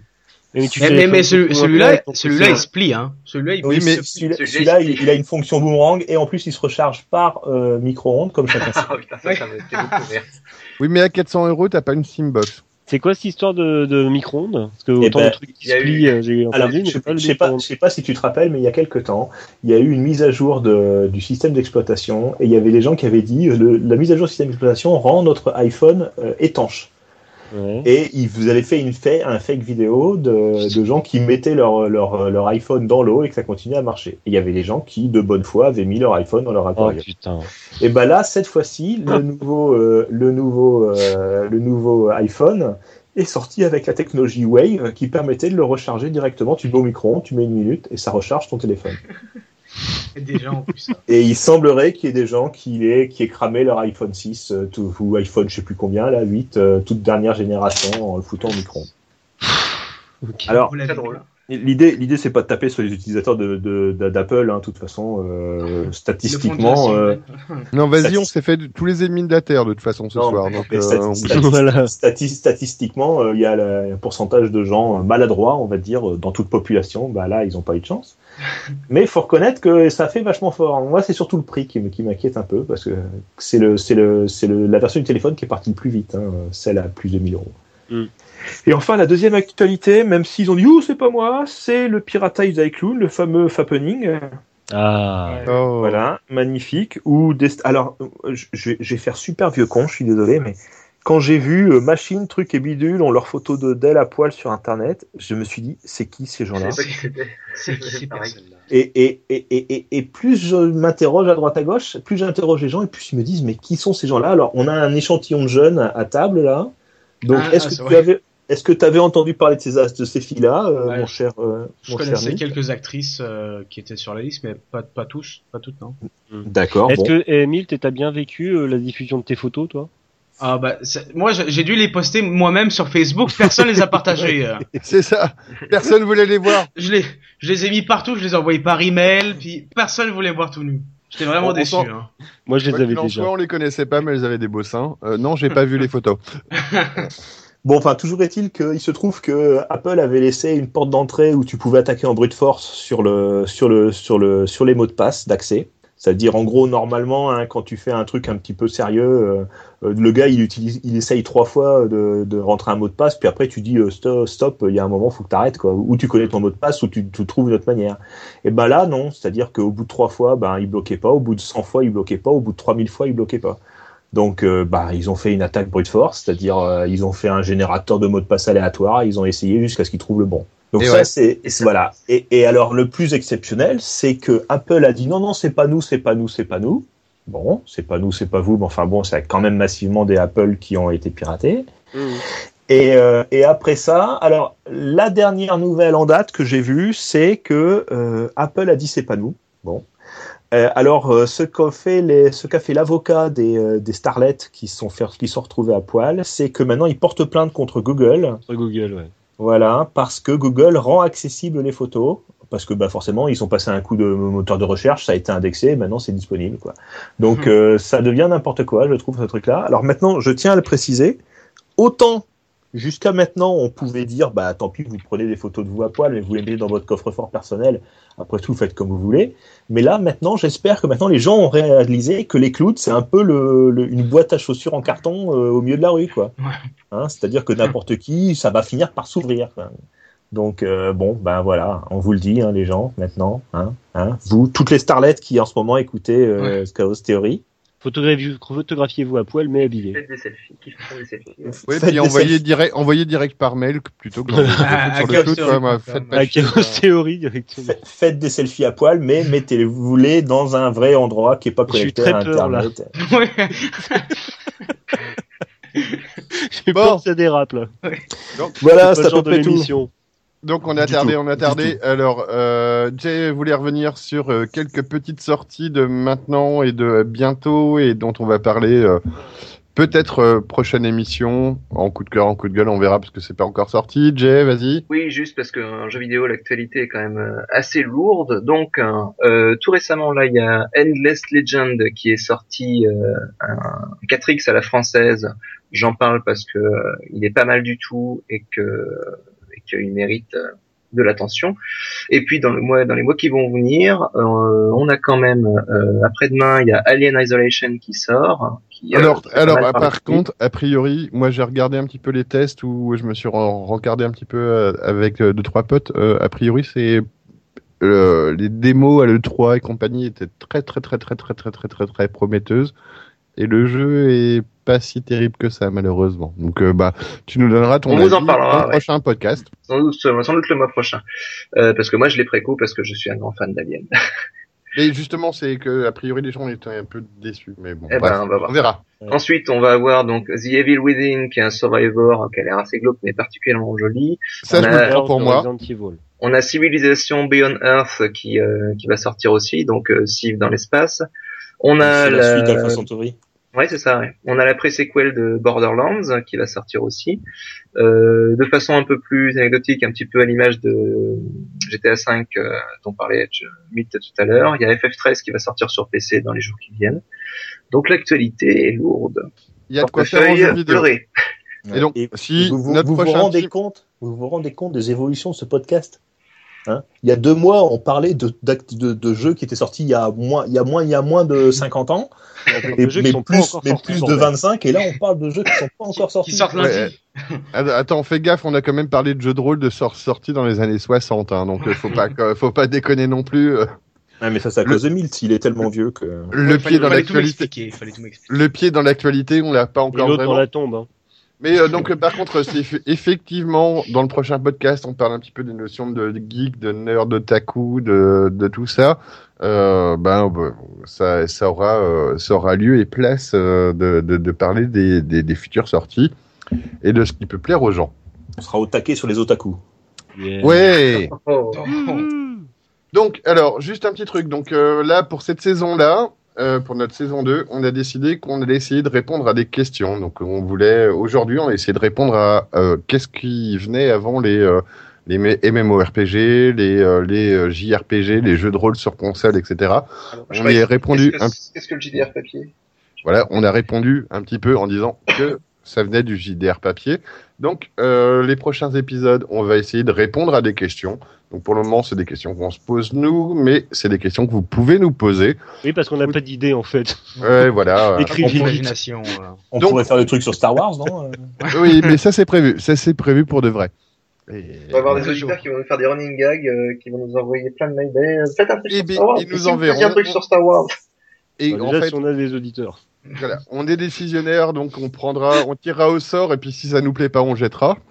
Voilà. Puis au pire, on mettra nos idées à l'intérieur aussi. Mais si vous avez des euh, questions auxquelles vous voulez qu'on réponde, eh bien, euh, envoyez-nous euh, des commentaires, des mails, de euh, tout ce que vous voulez, euh, des euh, des, euh, des MP sur euh, sur Facebook, il y a pas de souci. Et parlez-nous, merde. ça marche aussi. Voilà. Dites-nous quelque chose, j'aimerais Ah, pas préciser, c'est pas juste un est- J'aimerais juste préciser, c'est pas juste un podcast pour les euh, néo-nazis satanistes euh, utilisateurs de Linux. Hein. Tout le monde est bienvenu pour, euh, Donc pour euh, voilà. des Donc, questions. donc Milt ne fera pas partie de la prochaine émission Voilà. ni de celle d'après. Hein, voilà. On accepte aussi les nécrophiles, c'est pareil, ça a changé euh, l'identité de Chaos Theory.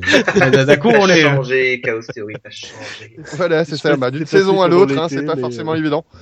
Donc, dire qu'on était à 10 plus, maintenant on a 18 plus. La saison prochaine, on est à 36 plus. Ouais. Et après, c'est la tôle. Hein. est-ce qu'on a un peu de courrier des lecteurs? Bah non, Non, Oh non, les non, vacances. Les auditeurs, c'est bien le problème. les, bah, les éditeurs, ils sont en vacances aussi, donc euh, voilà, c'est mort. Euh, et ben donc, on se retrouve dans un mois. On essaye le plus vite possible. Euh, on finit la partie ou On va pas? peut-être Ouais, on cette finit la partie. partie, parce Ah, on finit la partie, allez. Ah, on enchaîne. Ouais. Bon, alors, en tout cas, euh, ciao, nous on continue. Bon, Alors, on était donc, où? Oui, Bière on euh, oui, une bière. C'était Yuki, une bière, je crois. On avait... Et voilà, pièce sur la table, tout ça, voilà. Bon. Et ben sinon, euh, donc vous êtes approché du gars, euh, il vous regarde un petit peu. euh, Oui, mais ça, il nous a déjà dit qu'on allait aller dans une On mine. est hein. dans la mine, hein, c'est là qu'on s'est arrêté. Chercher Ah la ouais, femme, c'est vrai, on sa femme enlevée par le nécromancien. Eh ben très bien, bah alors vous faites quoi Vous êtes gentil, Euh, c'est pas à moi de décrire de vos actions. hein. Bah, moi, Eh je, ben- prends la, je prends la bourse et euh, je fais un clin d'œil à, à notre ami Yuki en disant euh, Ouais, je vais la garder celle-là. Euh, tu la- t'auras peut-être pas tout tout le temps. Voilà. Moi, je souris toujours, et euh, voilà. Il n'y a pas de souci. Bon, bah. Les amis, je propose qu'on y va, qu'on y aille. Est-ce qu'on sait où elle est cette euh, Est-ce que c'est où elles sont cette sémie Absolument pas. On, on se, on se référera au plan qui est devant l'auberge, comme euh, chaque Ouais. bonne auberge a un plan devant euh, chaque bonne auberge. Localisation du donjon maléfique. Voilà, c'est ça. pre- Prenez la ligne 13, sortie donjon maléfique. Vous êtes là, votre mission. Bah, voilà, un petit peu les, les mémos du moment. Vous êtes là, votre cible est là avec un truc qui clignote. Hop là. Hmm. Bon, Bien. Yuki et Jay, on y va euh, euh, Comment il s'appelle l'autre déjà? Wolf, Wolf, Wolf, tu viens avec nous ou pas? Oui. prenez une bière. D'accord, bah, passe, Wolf, Yeah. passe devant. allez, Ça passe devant. Passe devant. À l'aventure. Là, j'ouvre la porte. Est-ce que je dois, je dois lancer un dé ou ça va? Euh, non, t'ouvres la porte, ferme ta gueule. J'ouvre la porte. Tu me fais un jet en euh, trouver objet Pour trouver la poignée? Non. Bah, j'ai j'ai pas de dé en fait avec moi, donc euh, ça va être. euh, Attends, je lance pour toi. Loupé. Voilà.